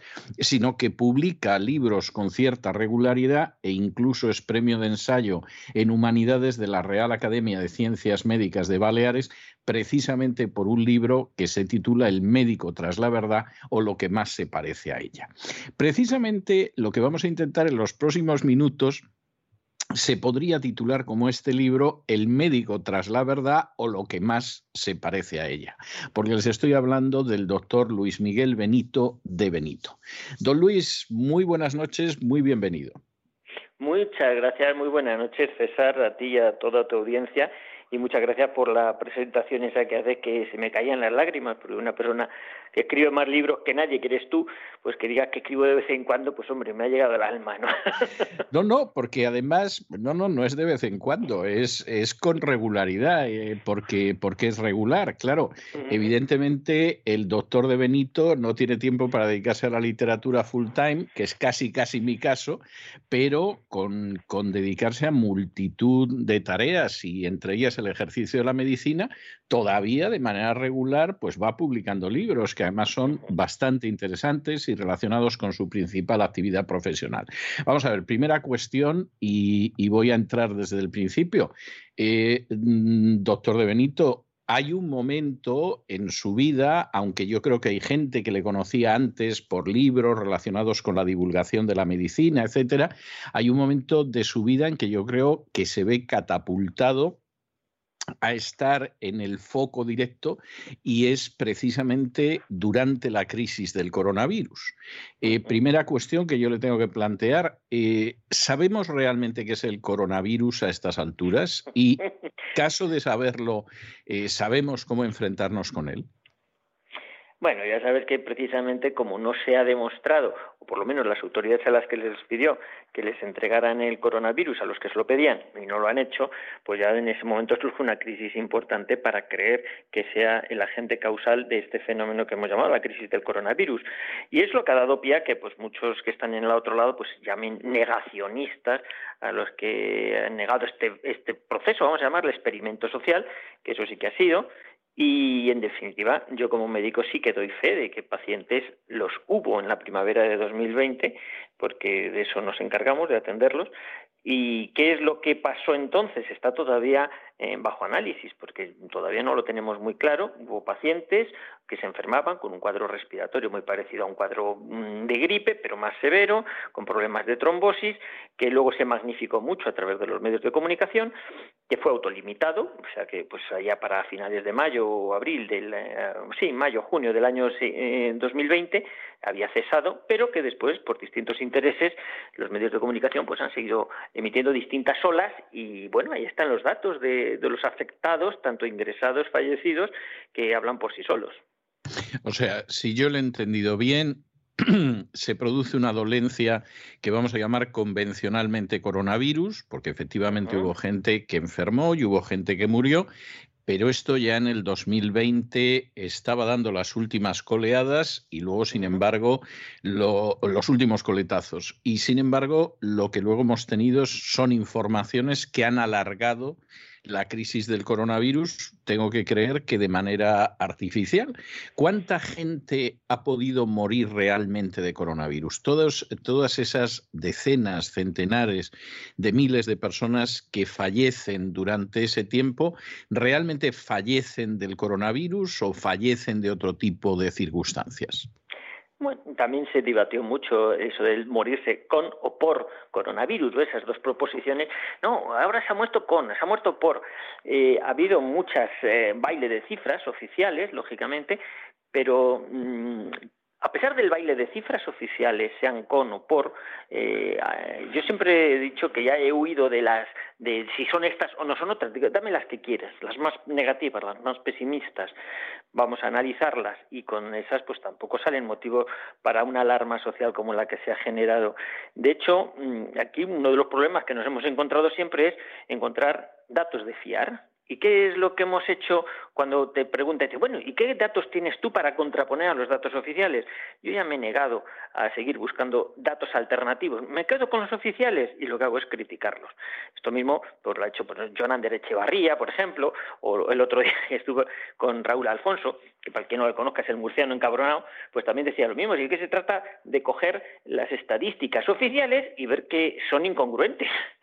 o sea, son ellas mismas las que se destrozan su propia teoría, tanto en la cifra de vacunados, cifra de afectados, en fin, y no necesitas inventarte otras diferentes. Es que las que las autoridades nos han dado no cuajan, no son consistentes, tienen múltiples poros. Y ahí es donde se puede criticar que la tarea de información pues, ha brillado por su ausencia. Han engañado a mucha gente. Y sí, claro que ha habido fallecidos, pero vamos a contabilizarlos. Vamos a ver por qué se han muerto. Y si no queda claro, mira, me los cargo si quiere, si os interesa, a que se han muerto por coronavirus, vale. Pero ni siquiera inflando las cifras no salen una afectación como para, insisto, justificar todos los ah, atropellos desde el punto de vista legal, jurídico, que se ha hecho pues, a la población y sanitariamente, por supuesto. Cuando estamos hablando de fallecidos que efectivamente hayan fallecido en relación con el coronavirus y efectivamente eso de fallecieron con coronavirus o por el coronavirus ya es algo inquietante, porque claro, decir, bueno, falleció, no falleció de lepra, falleció con lepra, pues eh, sonaría una burla, pero nos hemos acostumbrado en el caso del coronavirus. Cuando estamos hablando de fallecimientos que realmente derivan del coronavirus, eh, ¿qué tipo de tasa de mortalidad tenemos enfrente? Bien, como cifras globales redondeando, España eh, se consideró pues que la, pandemia se había saldado con unos 80.000 fallecidos tirando por arriba en el año 2020, de los cuales, lo sabemos, más de la mitad no pisaron nunca un hospital, porque fueron gente que falleció en los hospitales, o sea, en las residencias de ancianos sin llegar a acudir a un hospital, no se les permitió el acceso. Y si luego lo analizamos por rango de edad, vemos que más del 75% de los fallecidos pues eran gente por encima de los 70 años, 70 o 80 años, o sea, gente mayor que en muchos casos pues habían superado la esperanza media de vida. Es decir, que si analizamos eso, pues digamos, pues fue un resfriado fue un proceso, una, afección vírica o una afección respiratoria que se llevó pues a los que ya tenían una naturaleza más desfavorecida, en su inmensa mayoría. O sea, que claro que hubo casos que siempre son los que la prensa aireaba, pues gente pues joven o gente sin comorbilidad que había fallecido a consecuencia de esto. Y mira que la gente joven también le puede pasar y también se muere. Claro que sí. Si coges esos datos más sonoros desde el punto de vista de la divulgación o de meter miedo a la gente, pues te das cuenta que son comparativamente con, su, con, todos los habitantes de ese rango de edad, y no digamos nada en los niños, que no hubo, pues, pues claro, dice, esto es un motivo para generar tanta alarma. Esto fue lo que de alguna manera, desde el punto de vista epidemiológico, más levanta las sospechas de que hay algo más de interés que el meramente eh, sanitario. Si comparamos los muertos, que aproximadamente sería la cifra de muertos reales, el coronavirus habría causado, por ejemplo, en relación con, un, con una dolencia recurrente como es la gripe, muchísimos más muertos, algo más de muertos, más o menos lo mismo muertos o incluso menos. Yo creo que más o menos los mismos. Debo una cosa, y es que, por ejemplo, cuando se habla del índice de letalidad, que ha estado un poquito debatido, el índice de letalidad es el número de personas que padeciendo una enfermedad fallecen a consecuencia de esa enfermedad. Claro, eh, dices, ¿cuántos son los que, según las cifras oficiales, han padecido la enfermedad? Pues dices, mira, 8 millones de españoles en 2020. 6, 8 millones, decían las cifras, bailaban por ahí, 6, 8 millones. Claro, hay que calcular sobre los muertos y te sale un índice de letalidad un poquito alto. Pero es que probablemente, probablemente hay que contar también como que en 2020 muchísima más gente que 8 millones pasó la enfermedad. Lo que pasa es que la inmensa mayoría de forma asintomática o indolente. Es decir, yo, por ejemplo, yo pasé la enfermedad. O sea, yo he estado en contacto con el coronavirus yo no he sentido sintomatología de estar enfermo. Yo contaría en ese numerador a la hora de calcular la, letalidad. O sea, yo puedo considerarme una persona que he tenido el coronavirus, aunque no haya tenido síntomas a consecuencia de porque yo lo que estoy seguro es que con él he estado, porque he estado con pacientes que lo han tenido y que han fallecido. Entonces, yo estaría en ese numerador, como los 40 millones de españoles que yo estimo que en 2020 ya habían estado en contacto. Si es así, coger los 40 millones de españoles, los 80.000 fallecidos, y después la tasa de letalidad me sale un 0,2%, sale muy poquito. ¿eh? esto, es muy baja. Esto parece evidente. Bueno, yo también lo pesqué en un momento determinado. Tengo que decir que he tenido gripes e incluso resfriados muchísimo peores, o sea, las cosas como son, no, no puedo mentir al respecto. Tengo que creer que efectivamente lo tuve porque me tuve que hacer unas pruebas y, y, efectivamente dio el resultado. Pero vamos, yo firmaba porque eso sea lo más enfermo que me ponga hasta que abandone este mundo. O sea, insisto, he tenido, por supuesto, gripes, pero incluso resfriados mucho peores que, que lo que fueron los días del coronavirus, que me duró algo más de una semana. Esa es la realidad.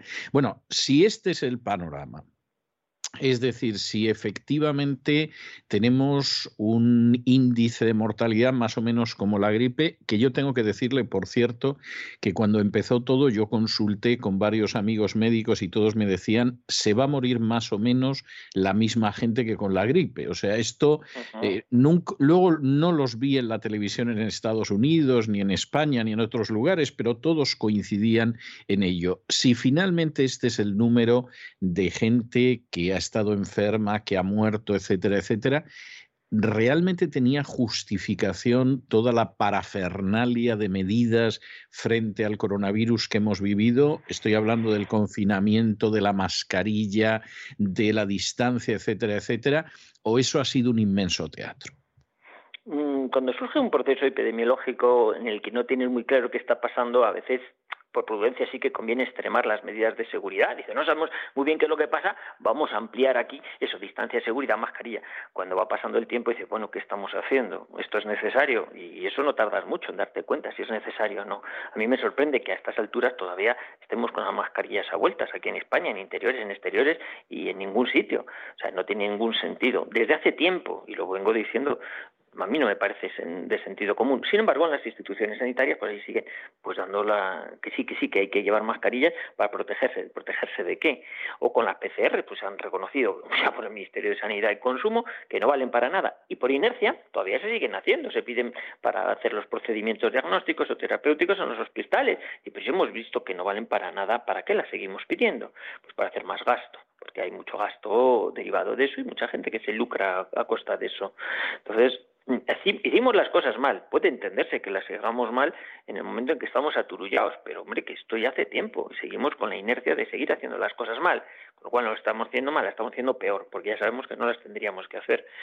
Entonces, aquí, cuando hay un proceso y, yo esto lo digo más que nada porque como ya los grandes gurús de organizar las, las, pandemias nos han avisado de que viene otra gorda, pues a lo mejor sí que hay que tomar, empezar tomando medidas muy restrictivas y nos plastificamos todos por si acaso, hasta que veamos lo contagioso o lo letal que es lo que nos quieran soltar a continuación.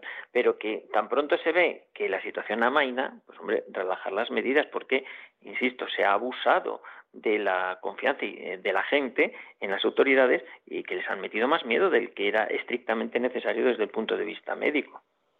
Estamos hablando de esa cuestión, vamos a hablar luego de lo que viene después del coronavirus, del post-coronavirus, y yo me tengo que detener un momento en el tema de las vacunas. Eh, esto ha sido un tema, no voy a decir que haya sido tabú en algunos medios, porque de eso no cabe la menor duda. No, no, es que ha sido objeto y legitimación de la censura en redes sociales, donde, por ejemplo, en un YouTube o en un Facebook, si no defendías el relato oficial sobre sobre las vacunas, que eran absolutamente maravillosas y tenían que ser obligatorias, te expulsaban directamente. O sea, tú podías decir que la Tierra era plana, que somos una granja de los reptilianos, en fin, cualquier cosa, por muy disparatada que pudiera ser y no pasaba nada, pero lo que no podías era apuntar a la más mínima objeción sobre las vacunas.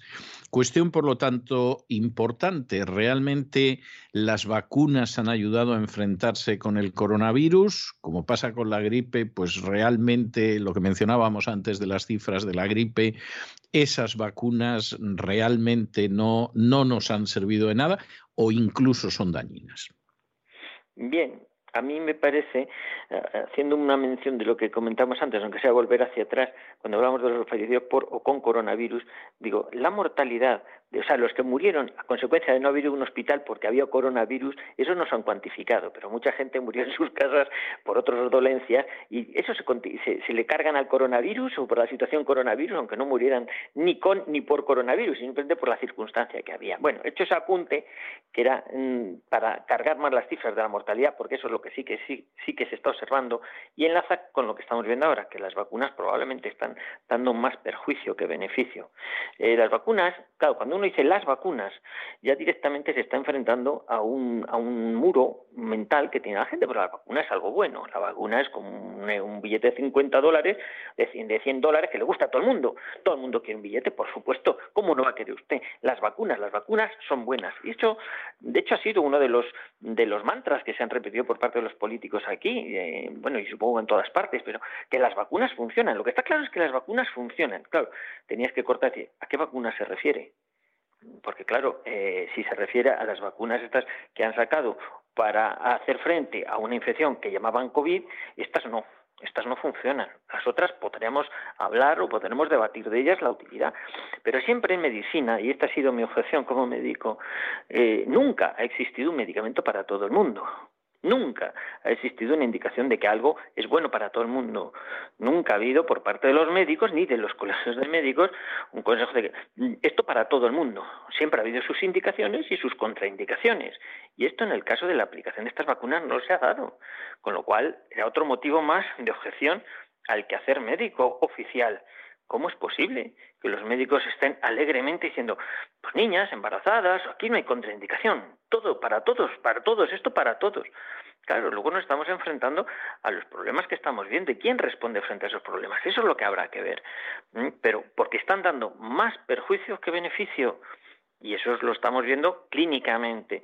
Irán saliendo las cifras. Lo difícil es eso, que las autoridades lo reconozcan oficialmente. Pero, y por eso lo intentan camuflar, ya sabes que ahora aquí en España los titulares son que no cepillas en los dientes aumenta los riesgos de infarto de miocardio. Sí, sí, sí, he visto o, ser muy feliz también. Es decir, hay que ser moderadamente feliz el ruido. Cuando hay mucho ruido por las calles, eso incrementa mucho los infartos de miocardio también. Entonces, claro, cuando como no hay ruido, claro, lo mejor es que te recojas en casa, que ya está. Y cosas de estas, ¿no? Te, te obligan casi a, a recluirte, ¿no? Y bueno, pues todo quieren, quieren presentar qué es lo que va a pasar, explicártelo desde una perspectiva, eh, pues eso, de lo más cotidiano, como dices, ser feliz, no cepillarse los dientes, y ir con los amigos puede provocar infarto, si haces deporte también puede provocar infarto, es decir, todo lo que es saludable, todo lo que es la vida normal va a provocar infarto. ¿Por qué? Porque ya no están avisando. O el otro día que hablaba con los pediatras, dice, chicos, están saliendo muchos artículos de que los ictus no son tan infrecuentes en niños. Y ¿cómo que no son tan infrecuentes en niños? No habíamos estudiado nunca esto en la carrera. Dice, no, pero iros preparando porque por ahí van los tiros. O sea, las noticias van preparando a la población para hacer ver que no es tan anormal una situación que va a empezar a ser normal. Esa es la pena. Sí, sí, sí, no, no me cabe la menor duda. Además, me parece absolutamente inquietante. Eh, vamos a ver, dos cuestiones que, que, son distintas, pero son complementarias. Eh, vuelvo a insistir en ello. Primero, ¿la vacuna es eficaz? Y segundo, ¿qué hay de verdad en todas esas referencias a gente que supuestamente se ha visto muy afectada en su salud por la vacuna, eh, la gente que de pronto desarrolla miocarditis, que fallece de manera repentina, que tiene otro tipo de trastornos. Yo tengo que decirle, por ejemplo, por citar un caso de hace un par de días, hace un par de días hablaba con una amiga de España y me decía que estaba muy preocupada porque se había puesto las dos dosis de la vacuna y desde que se puso la segunda dosis no había vuelto a tener una menstruación regular. Y, y, que estaba muy inquieta, pues no sabía si esto, ahora que pensaba ir a por el niño, como se dice vulgarmente, pues iba a encontrar con que al niño no lo encontraba, porque a saber lo que le podía haber causado la vacuna. Por lo tanto, ¿realmente ha existido esa eficacia más allá de que la gente se lo creyera y de que lo contaran masivamente los medios? Y segundo, ¿es verdad que esas vacunas han tenido efectos secundarios negativos que han podido incluir la muerte? Bien, vamos. Las vacunas, estas, desde mi punto de vista, desde el punto de vista médico y epidemiológico, llegaron tarde, llegaron tarde porque supuestamente venían a paliar, eh, a proteger a una población que ya mayoritariamente había estado en contacto con el coronavirus, que ya lo habíamos pasado en su inmensa mayoría, con mejor o peor fortuna, pero la inmensa mayoría se había ya contagiado. Eh, con lo cual, cuando yo hacía la reflexión hasta final del año 2020, pues decíamos, ¿vacunas para qué? Si ya quien más, quien menos lo ha tenido, de alguna u otra manera. Sin embargo, decía, eh, el símil es como si un incendio se hubiese ya propagado, estuviese a punto de extinguirse y llegan los voluntarios a terminar de apagarlo con bidones de gasolina. Pues esto es lo que vino a hacer eh, las vacunas. Las vacunas fueron a reactivar un proceso que ya se estaba mm, decayendo por su propia biología, por su propia naturaleza, no por el coronavirus, lo sabíamos de la historia de la medicina de cualquier eh, género de pandemias. Esto en la historia de la medicina siempre ha tenido una dinámica, las pandemias muy similar. ¿Qué pasa? Que empieza todo en 2021 y empezamos con las vacunas, a pinchar a la gente.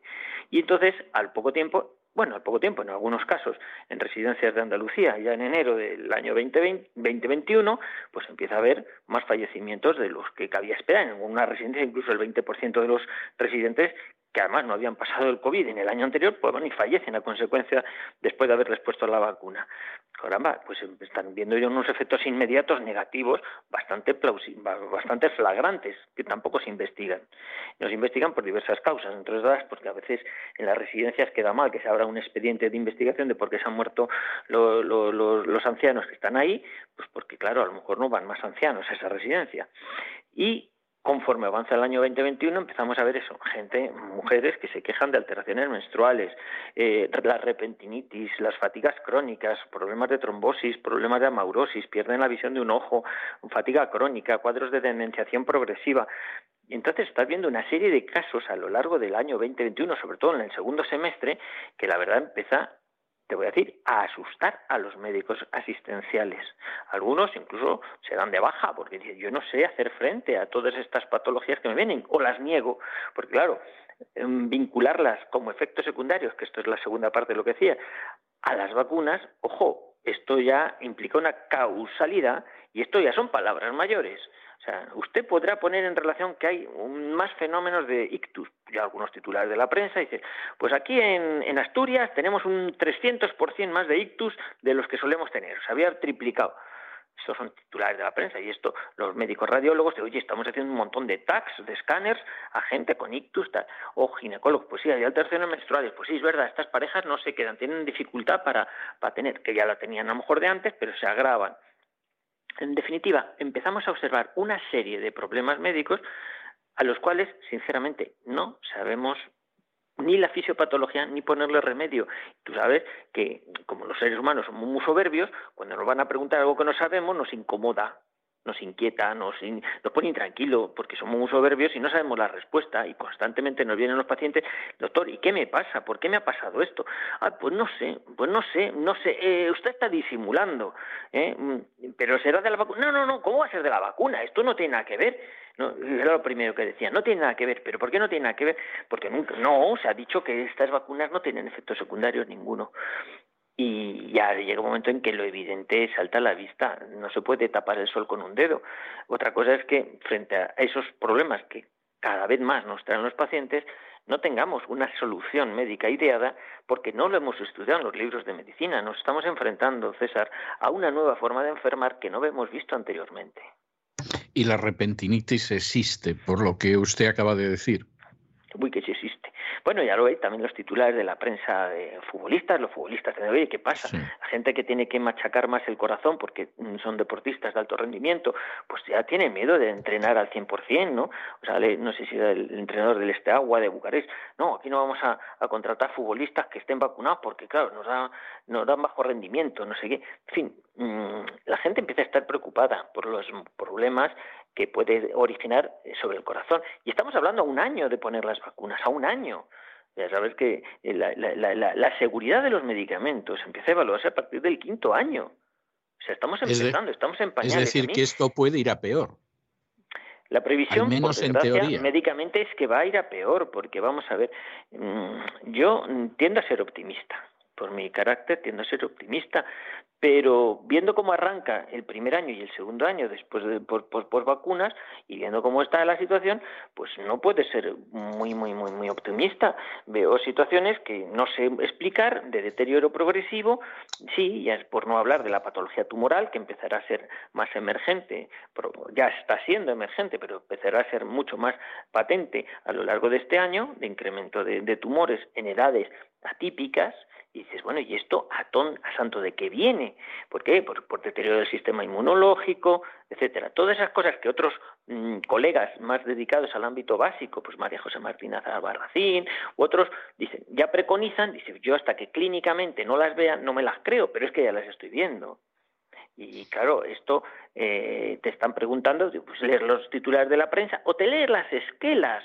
Y estás viendo que en las esquelas de los periódicos hay gente con 40 y con 50 años, que antes pues veías que, bueno, las esquelas pues con los nonagenarios y los centenarios. Uy, mira, este se ha muerto con 103.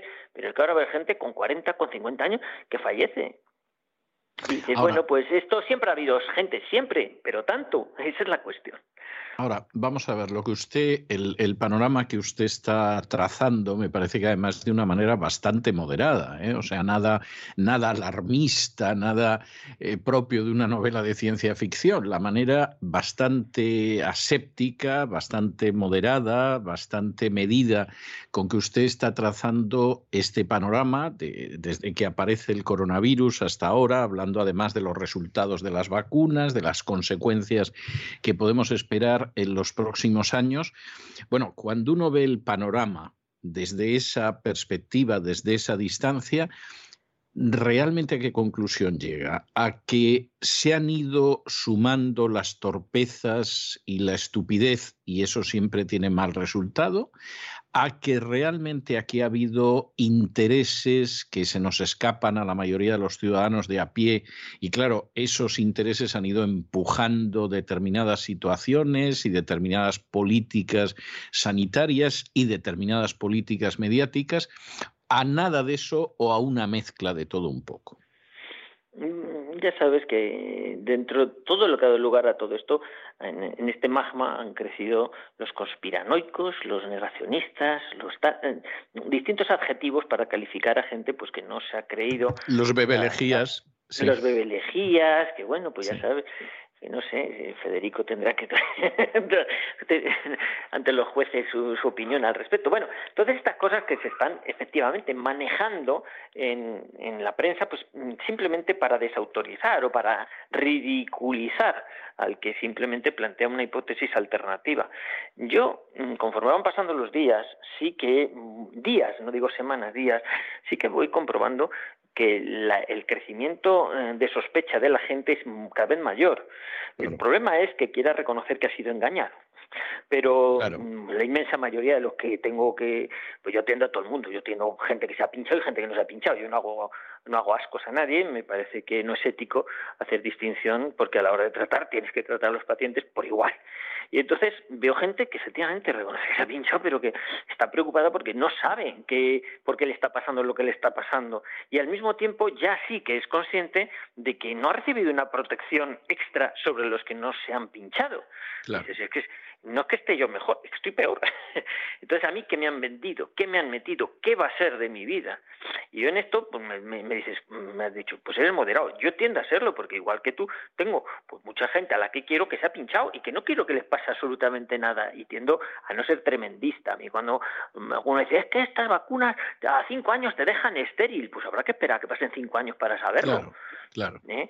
Es que las madres embarazadas, pues sí, yo estoy en contacto con muchas matronas para que me tengan al corriente que salen de las mujeres que están gestando y que se vacunan y los datos preliminares pues no son especialmente eh, tranquilizadores. Entonces, Vamos a ir viendo, vamos a ir viendo, pero vamos a ir viendo con las antenas puestas. Y yo entiendo, tiendo a no ser eh, muy, muy negativo, pero los datos están ahí. ¿Quién ha promovido esto? Pues gente que está hablando de que en el mundo sobra gente. O sea, más claro que te lo están diciendo, pues está, hay gente que quiere eliminar a mucha población y lo están consiguiendo. Y ahí están las curvas de Momo, cómo van creciendo la mortalidad de, en todos los países, sobre todo en los países donde ha habido más vacunación, eh, más tasa de gente vacunada. Entonces, habrá que estar atentos sobre esos datos y luego intentar buscarles una explicación, pero buscarlas, debatirla entre todos. No se trata de imponerlas o de tirar las campanas de esto va a ser directamente por esto. Bueno, pues si usted cree que no es por las vacunas, deme otra eh, alternativa, deme otra solución. Va a ser el cambio climático, va a ser los change trade, va a ser lo que sea. Pero ahí hay un dato y hay que explicarlo. Sí, no, no, no, es, es algo evidente. Yo confieso que a mí lo que me inquieta especialmente es esos efectos a largo plazo. Es decir, mi confianza Vamos a ver, yo era moderadamente escéptico en relación con las vacunas, fundamentalmente porque había sido un proceso muy acelerado y las cosas que se hacen aceleradamente rara vez salen bien. Confieso que mi escepticismo ya se convirtió en una posición eh, claramente negativa cuando cayó en mi mano el contrato que una de las industrias farmacéuticas hacía firmar a las naciones de Hispanoamérica. Y, ese, podcast te lo oí. Bueno, Que uno por uno y dejabas plático cada uno de, los de los acuerdos que se habían firmado. Yo, mm, Exactamente. bueno, porque lo lee César, si no, no me lo creo. Vamos. Bueno, ese contrato yo lo tenía en mi mano con las firmas, además, de los políticos del país en cuestión, de la compañía. Claro, una compañía que se lava las manos de los resultados, que te dice de entrada que puede que la vacuna no te haga nada, que tenga efectos secundarios, que te puedes morir, que por supuesto tú le garantizas que no va a responder de nada y que si incluso en un momento determinado los ciudadanos de ese país demandan a la administración, pues ellos tienen que estar con su equipo de abogados viendo lo que hay y si no les gusta cómo se defiende ese Estado, sustituyen a los abogados de ese Estado por ellos, pero les paga ese Estado, tú dices, pero ¿esto qué es? O sea, esto, esto parece el colonialismo del siglo XIX, o sea, es esto, y confieso que a partir de ver ese contrato, que era un contrato estándar que sufrieron distintas naciones en Hispanoamérica, yo ya mi desconfianza fue total. ahí no, no fue un moderado escepticismo, fue una desconfianza total y absoluta. Siguiente cuestión importante, puesto que estamos en esto y estamos esperando a saber qué puede pasar en ese plazo de cinco años en, en ese lustro. ¿Qué nos va a pasar ahora? O sea, eh, nos vamos a encontrar con otra enfermedad y otra epidemia, como nos ha anunciado ya Bill Gates y quien no es solo Bill Gates.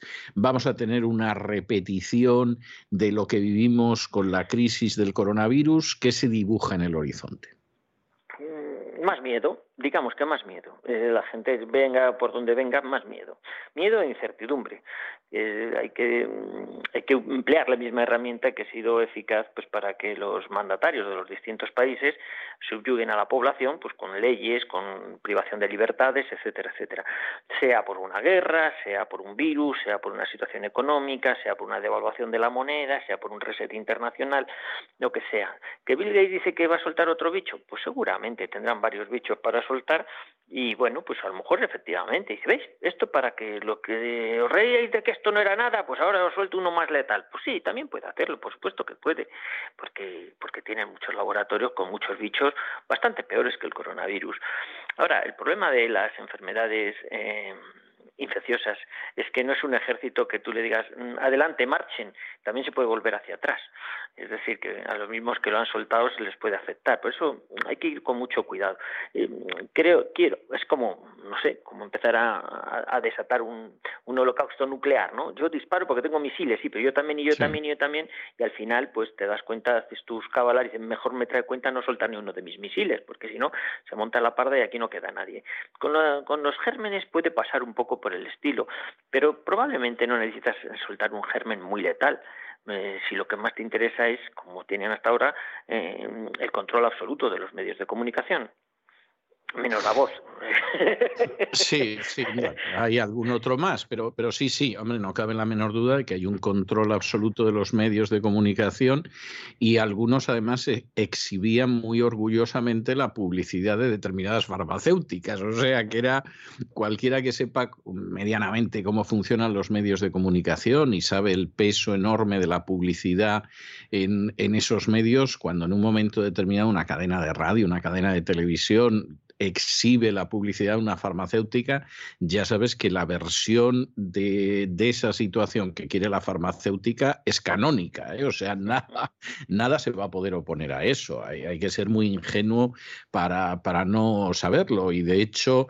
Hombre, pues cuando ves cuando mueren determinados personajes que dejan mucho que desear en el terreno moral y hay un consenso de que fueron santos en vida, pues, pues bueno, esa es una de tantas manifestaciones de cómo funciona totalmente esto. Doctor de Benito, ¿qué viene ahora? Qué sucede después del coronavirus tras la vacuna, que es eh, el título, no sé si de su último libro o uno de sus últimos libros, Coronavirus tras la vacuna. Bueno, ¿qué hay tras la vacuna? Tras la vacuna, ese fue el, sobretítulo que añadí detrás del coronavirus, que ya sabes que la proposición tras eh, tiene esa ambigüedad, no puedes ir detrás o después, ¿no? ¿Qué viene después? Eh, yo creo que el que de esta crisis no se haya vacunado no va a sobrevivir. Pero claro, la vacuna de la que yo hablo en el libro no es a la ver, explique, explique usted eso, efectivamente, porque parece que... Sí, sí, sí, es que es lo que se hace para captar la atención de la... el que no se haya vacunado no va a sobrevivir pero no me refiero lógicamente a la vacuna del coronavirus, sino a la vacuna frente al miedo. Porque esa va a ser la estrategia, va a seguir siendo miedo. Entonces, si usted no ha aprendido a sopesar, que también ha habido un riesgo, por supuesto que lo ha habido, pero sopesar quiere decir pros y contras. Lo que esto ha supuesto, pues le van a volver a engañar, no va a sobrevivir porque le volverán a meter miedo y caerá en la desesperación, que en definitiva lo que se pretende en esta lucha, el bien con el mal, es que el ser humano se desespere. O sea, o estás vacunado vacunado frente al miedo, o si no, si no ha sido en esta, va a ser en la siguiente, donde se te, te lleven por delante. Esto obliga a que repensemos en quién o de quién nos hemos fiado, en quién tenemos nuestro fundamento, de quién nos fiamos en definitiva. Porque, y tú lo sabes mejor que yo, en esta lucha del bien con el mal, pues mm, el mal juega a difundir muchas noticias y ya el ser humano mm, no sabe cuál de todo lo que está oyendo es cierto o es mentira, porque le han engañado tantas veces que desiste de buscar la verdad. Y ahí entonces es donde cae la desesperación que es realmente lo que quiere el maligno, ¿no? Nos va decir, no, no, olvídate de encontrar algo claro en todo esto, porque yo pongo en marcha el ventilador de mierda, eh, empiezas a salpicar a todos y ya sí que no sabes quién es disidencia controlada, quién te está diciendo la cosa, es ofuscar la razón. Y en definitiva yo creo que van por ahí los tiros. Que sea a través de un virus, que sea a través de una guerra, si está pasando lo que está pasando, si no, controlas los medios de comunicación, confundes a la gente y poco a poco la vas alienando, ese transhumanismo hacia el que van, porque los, los malos quieren quitarse, sí, a mucha gente y la que quede, que estén perfectamente bajo su control, como se tiene bajo control pues un dispositivo electrónico al que puedes eh, conferir tal o cual actitud para que haga esto o lo otro, más allá. O sea, en definitiva, un robot autónomo que no, que no tiene libertad o que no percibe haberla perdido. Sí, y llegaríamos a esa definición extraordinaria pero escalofriante que daba el escritor inglés Aldous Huxley, donde decía que la dictadura del futuro no necesitaría ni muros, ni alambradas, ni ametralladoras, y que la gente estaría sometida a la esclavitud, la entretendrían con el consumo y el entretenimiento, dice él. Dice, y además lo terrible del asunto es que amarán el ser esclavos. Y efectivamente, entre los que mueran y los que finalmente queden ahormados por estas sucesivas crisis, pues, pues evidentemente todo el mundo tan contento, esa es la realidad. Mm, yo, en las tres, tres palabras en las que se resume mi libro, y así os lo destripo, ¿eh? que no es lo que a leer, pero en esencia lo que el libro viene a decir es que el lema es que besaremos nuestras cadenas, estaremos contentos con estar atados y eso es la negación de la libertad del ser humano. No, como bien decía, referido a Aldous Huxley, ¿no? No, percibimos los, los, los, muros de nuestra cárcel, no, no nos sentimos el haber perdido la libertad. Y eso es lo que está pasando principalmente con las nuevas generaciones. Por eso yo creo que por eso es por lo que hay que luchar, para que la gente más joven no perciba que la seguridad que le ofrecen los gobiernos totalitarios a cambio de su libertad es preferible a la situación de ser, de ser y sentirse libre, de poder hacer lo que quiere uno después de haberlo premeditado, de haberlo pensado, no algo impuesto. Entonces, eso es lo que yo creo que a las nuevas generaciones sí que hay que intentar luchar por preservárselo, el que sepan amar la libertad ¿eh? y el respeto a las personas, no la imposición, socapa de que la seguridad global lo exige. Sí, estoy totalmente de acuerdo. ¿eh? O sea, que conste a los oyentes que es la primera vez que el doctor de Benito y un servidor de ustedes hablan. O sea, que, que no hemos hablado en ningún momento con anterioridad. Esta es la primera vez y coincido totalmente con el análisis. Yo creo que efectivamente aquí hay mucho más allá que la crisis del coronavirus y otras crisis y que efectivamente pues pasa por un control de la población, del número de la población y de cómo se va a comportar la población en el futuro. O sea, yo personalmente no tengo la menor duda. Créame, créame que yo rezo todos los días para que efectivamente las previsiones de que de pronto la población vacunada empiece a caer como moscas a la vuelta de un cierto tiempo no sean verdad y que esas previsiones que hacía el Premio Nobel de Medicina Luc Montagnier, por ejemplo, sean equivocadas y que no haya más muertos ya de los que ha habido. Sinceramente es así, lo hago a diario, pero no puedo evitar pensar que claro que eso se puede producir. Claro que eso se puede producir. Nosotros, como decías en una de tus terminaciones de unas alocuciones largas, nosotros temblaremos, pero la roca a la que estás agarrado se no tiembla. Exactamente, exactamente, es así. Es así. Y, y realmente esta es la situación. Vamos a concluir llevamos, llevamos casi una hora hablando, le tengo que decir, pero y tenemos, y tenemos que ir, sí, a mí se me ha pasado como cinco minutos y tenemos, tenemos que ir concluyendo. Pero, pero yo quisiera, doctor, que nos comentara usted eh, cómo eh, nos preparamos para la siguiente oleada, porque aquí parece que vamos a tener otra oleada, lo de Ucrania se le va acabando el carrete y, en fin, hay quien piensa que lo mismo en abril ya se acaba la historia, no ha durado todo lo que se quería, aunque se han conseguido bastante objetivos en ese sentido y por lo tanto nos va a tocar otra epidemia si no es un susto financiero o, si no son las dos cosas. Entonces, la cuestión a la que voy es, bueno, y entonces, ¿cómo? Eh, nos preparamos para la próxima que viene. Eh, nos dedicamos a hacer vida sana, reajustamos nuestra dieta, vemos menos horas de televisión. ¿Qué, qué hacemos, ¿Qué hacemos tras ese coronavirus en el que efectivamente el que ya no se haya vacunado contra la manipulación lo va a pasar muy mal? Mira, la primera medida, que es la que has citado, es apagar la tele, es apagar el televisor y apagar los medios de comunicación que están infoxicando constantemente, porque son los que te van a contribuir a meter miedo. Eso es el punto número uno. Y además ahorrarás electricidad, que está muy cara, con lo cual no necesitas informarte por medios de comunicación de difusión masiva. Buscar canales alternativos. En el plano individual, también de llevar una vida sana. No soy un profeta de grandes dietas ni de grandes. Yo soy, pienso que el ser humano es omnívoro y bueno, los remedios que están saliendo por ahí, que si suplementos de esto, de lo otro, de más allá, yo no los veo tampoco demasiado fundamento más que una recomendación de vida sana. Eh, no tener sobrepeso, hacer ejercicio y ya está. Y tener, y tener un ratito para pensar ¿eh? Y si desde eso surge algo de vida interior, pues a lo mejor la descubres también, la reflexión, ¿no? Pensar. Pero es muy importante, muy importante, por eso es lo que puede hacer uno en el plano individual, es en el plano social. Somos seres sociales. Eh, van a intentar aislarnos, ya lo han hecho, lo han intentado varias veces y seguirán intentándolo porque el ser humano cuando está aislado es mucho más vulnerable. Somos seres en sociedad.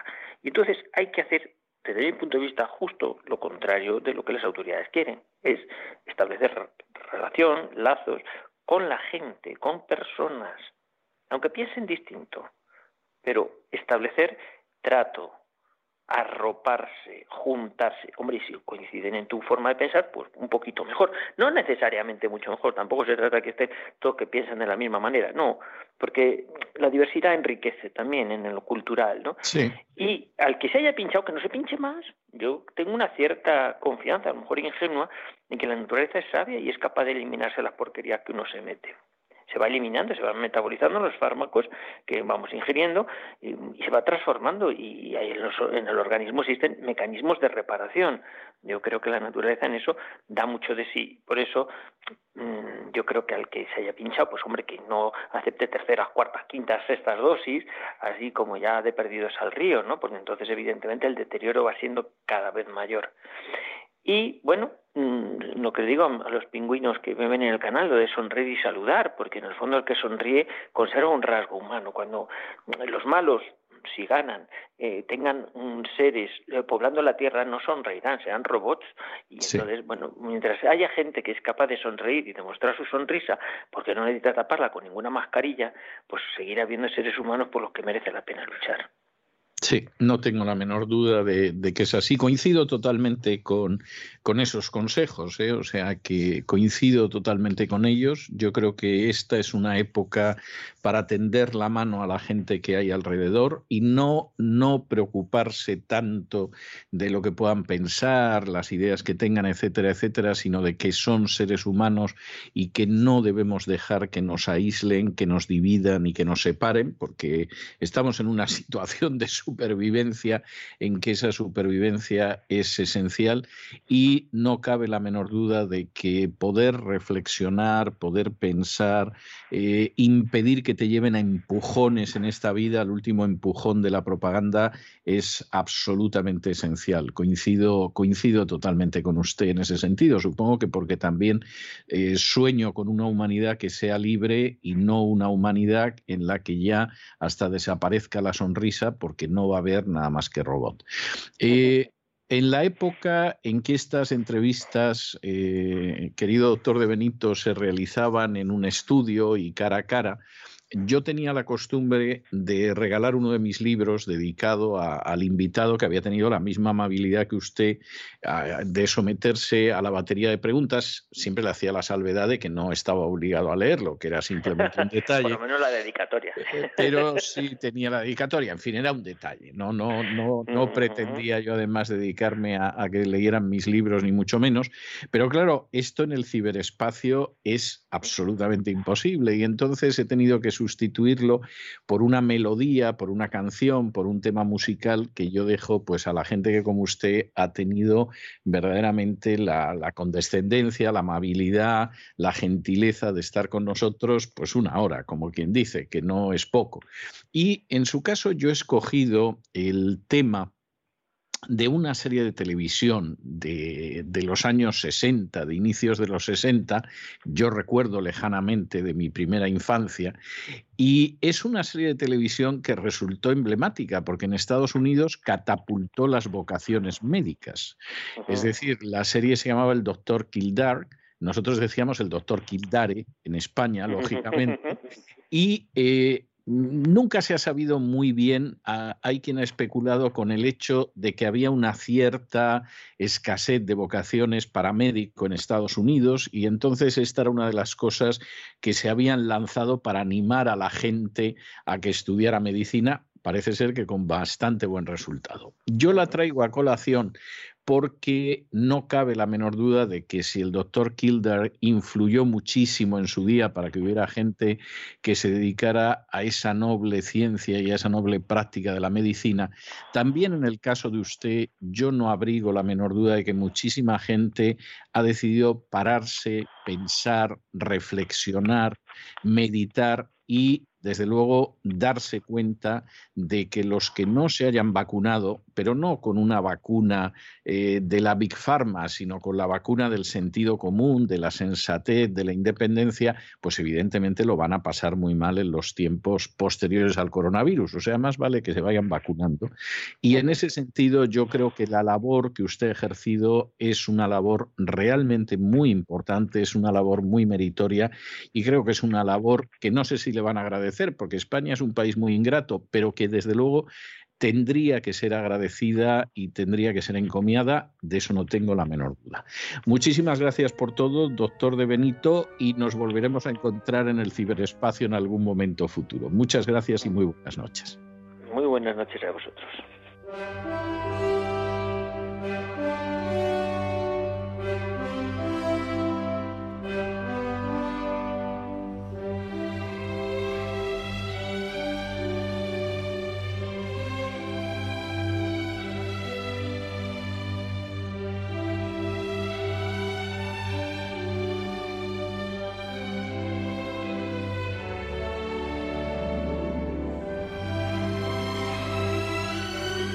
Y con estos compases de la sintonía de aquella emblemática serie que se llamaba Doctor Kildare, Kildare en España, hemos llegado al final de nuestra singladura de hoy del programa La Voz. Esperamos que lo hayan pasado bien, que se hayan entretenido, que hayan aprendido, pero vamos, dos, tres, cuatro cosillas útiles y los emplazamos para el lunes de la semana que viene, Dios mediante, en el mismo lugar y a la misma hora.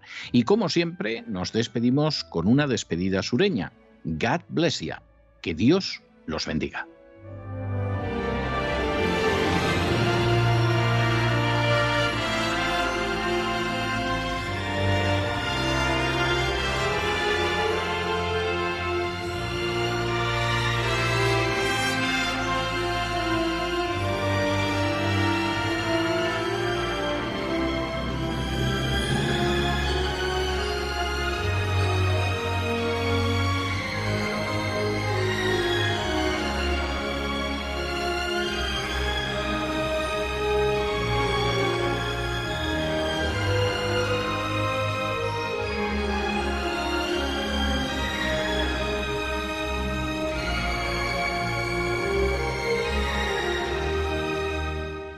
El programa La Voz es una producción de Artorias Incorporated y al amparo del derecho a la libertad de expresión no se hace responsable de las opiniones vertidas en el curso del mismo.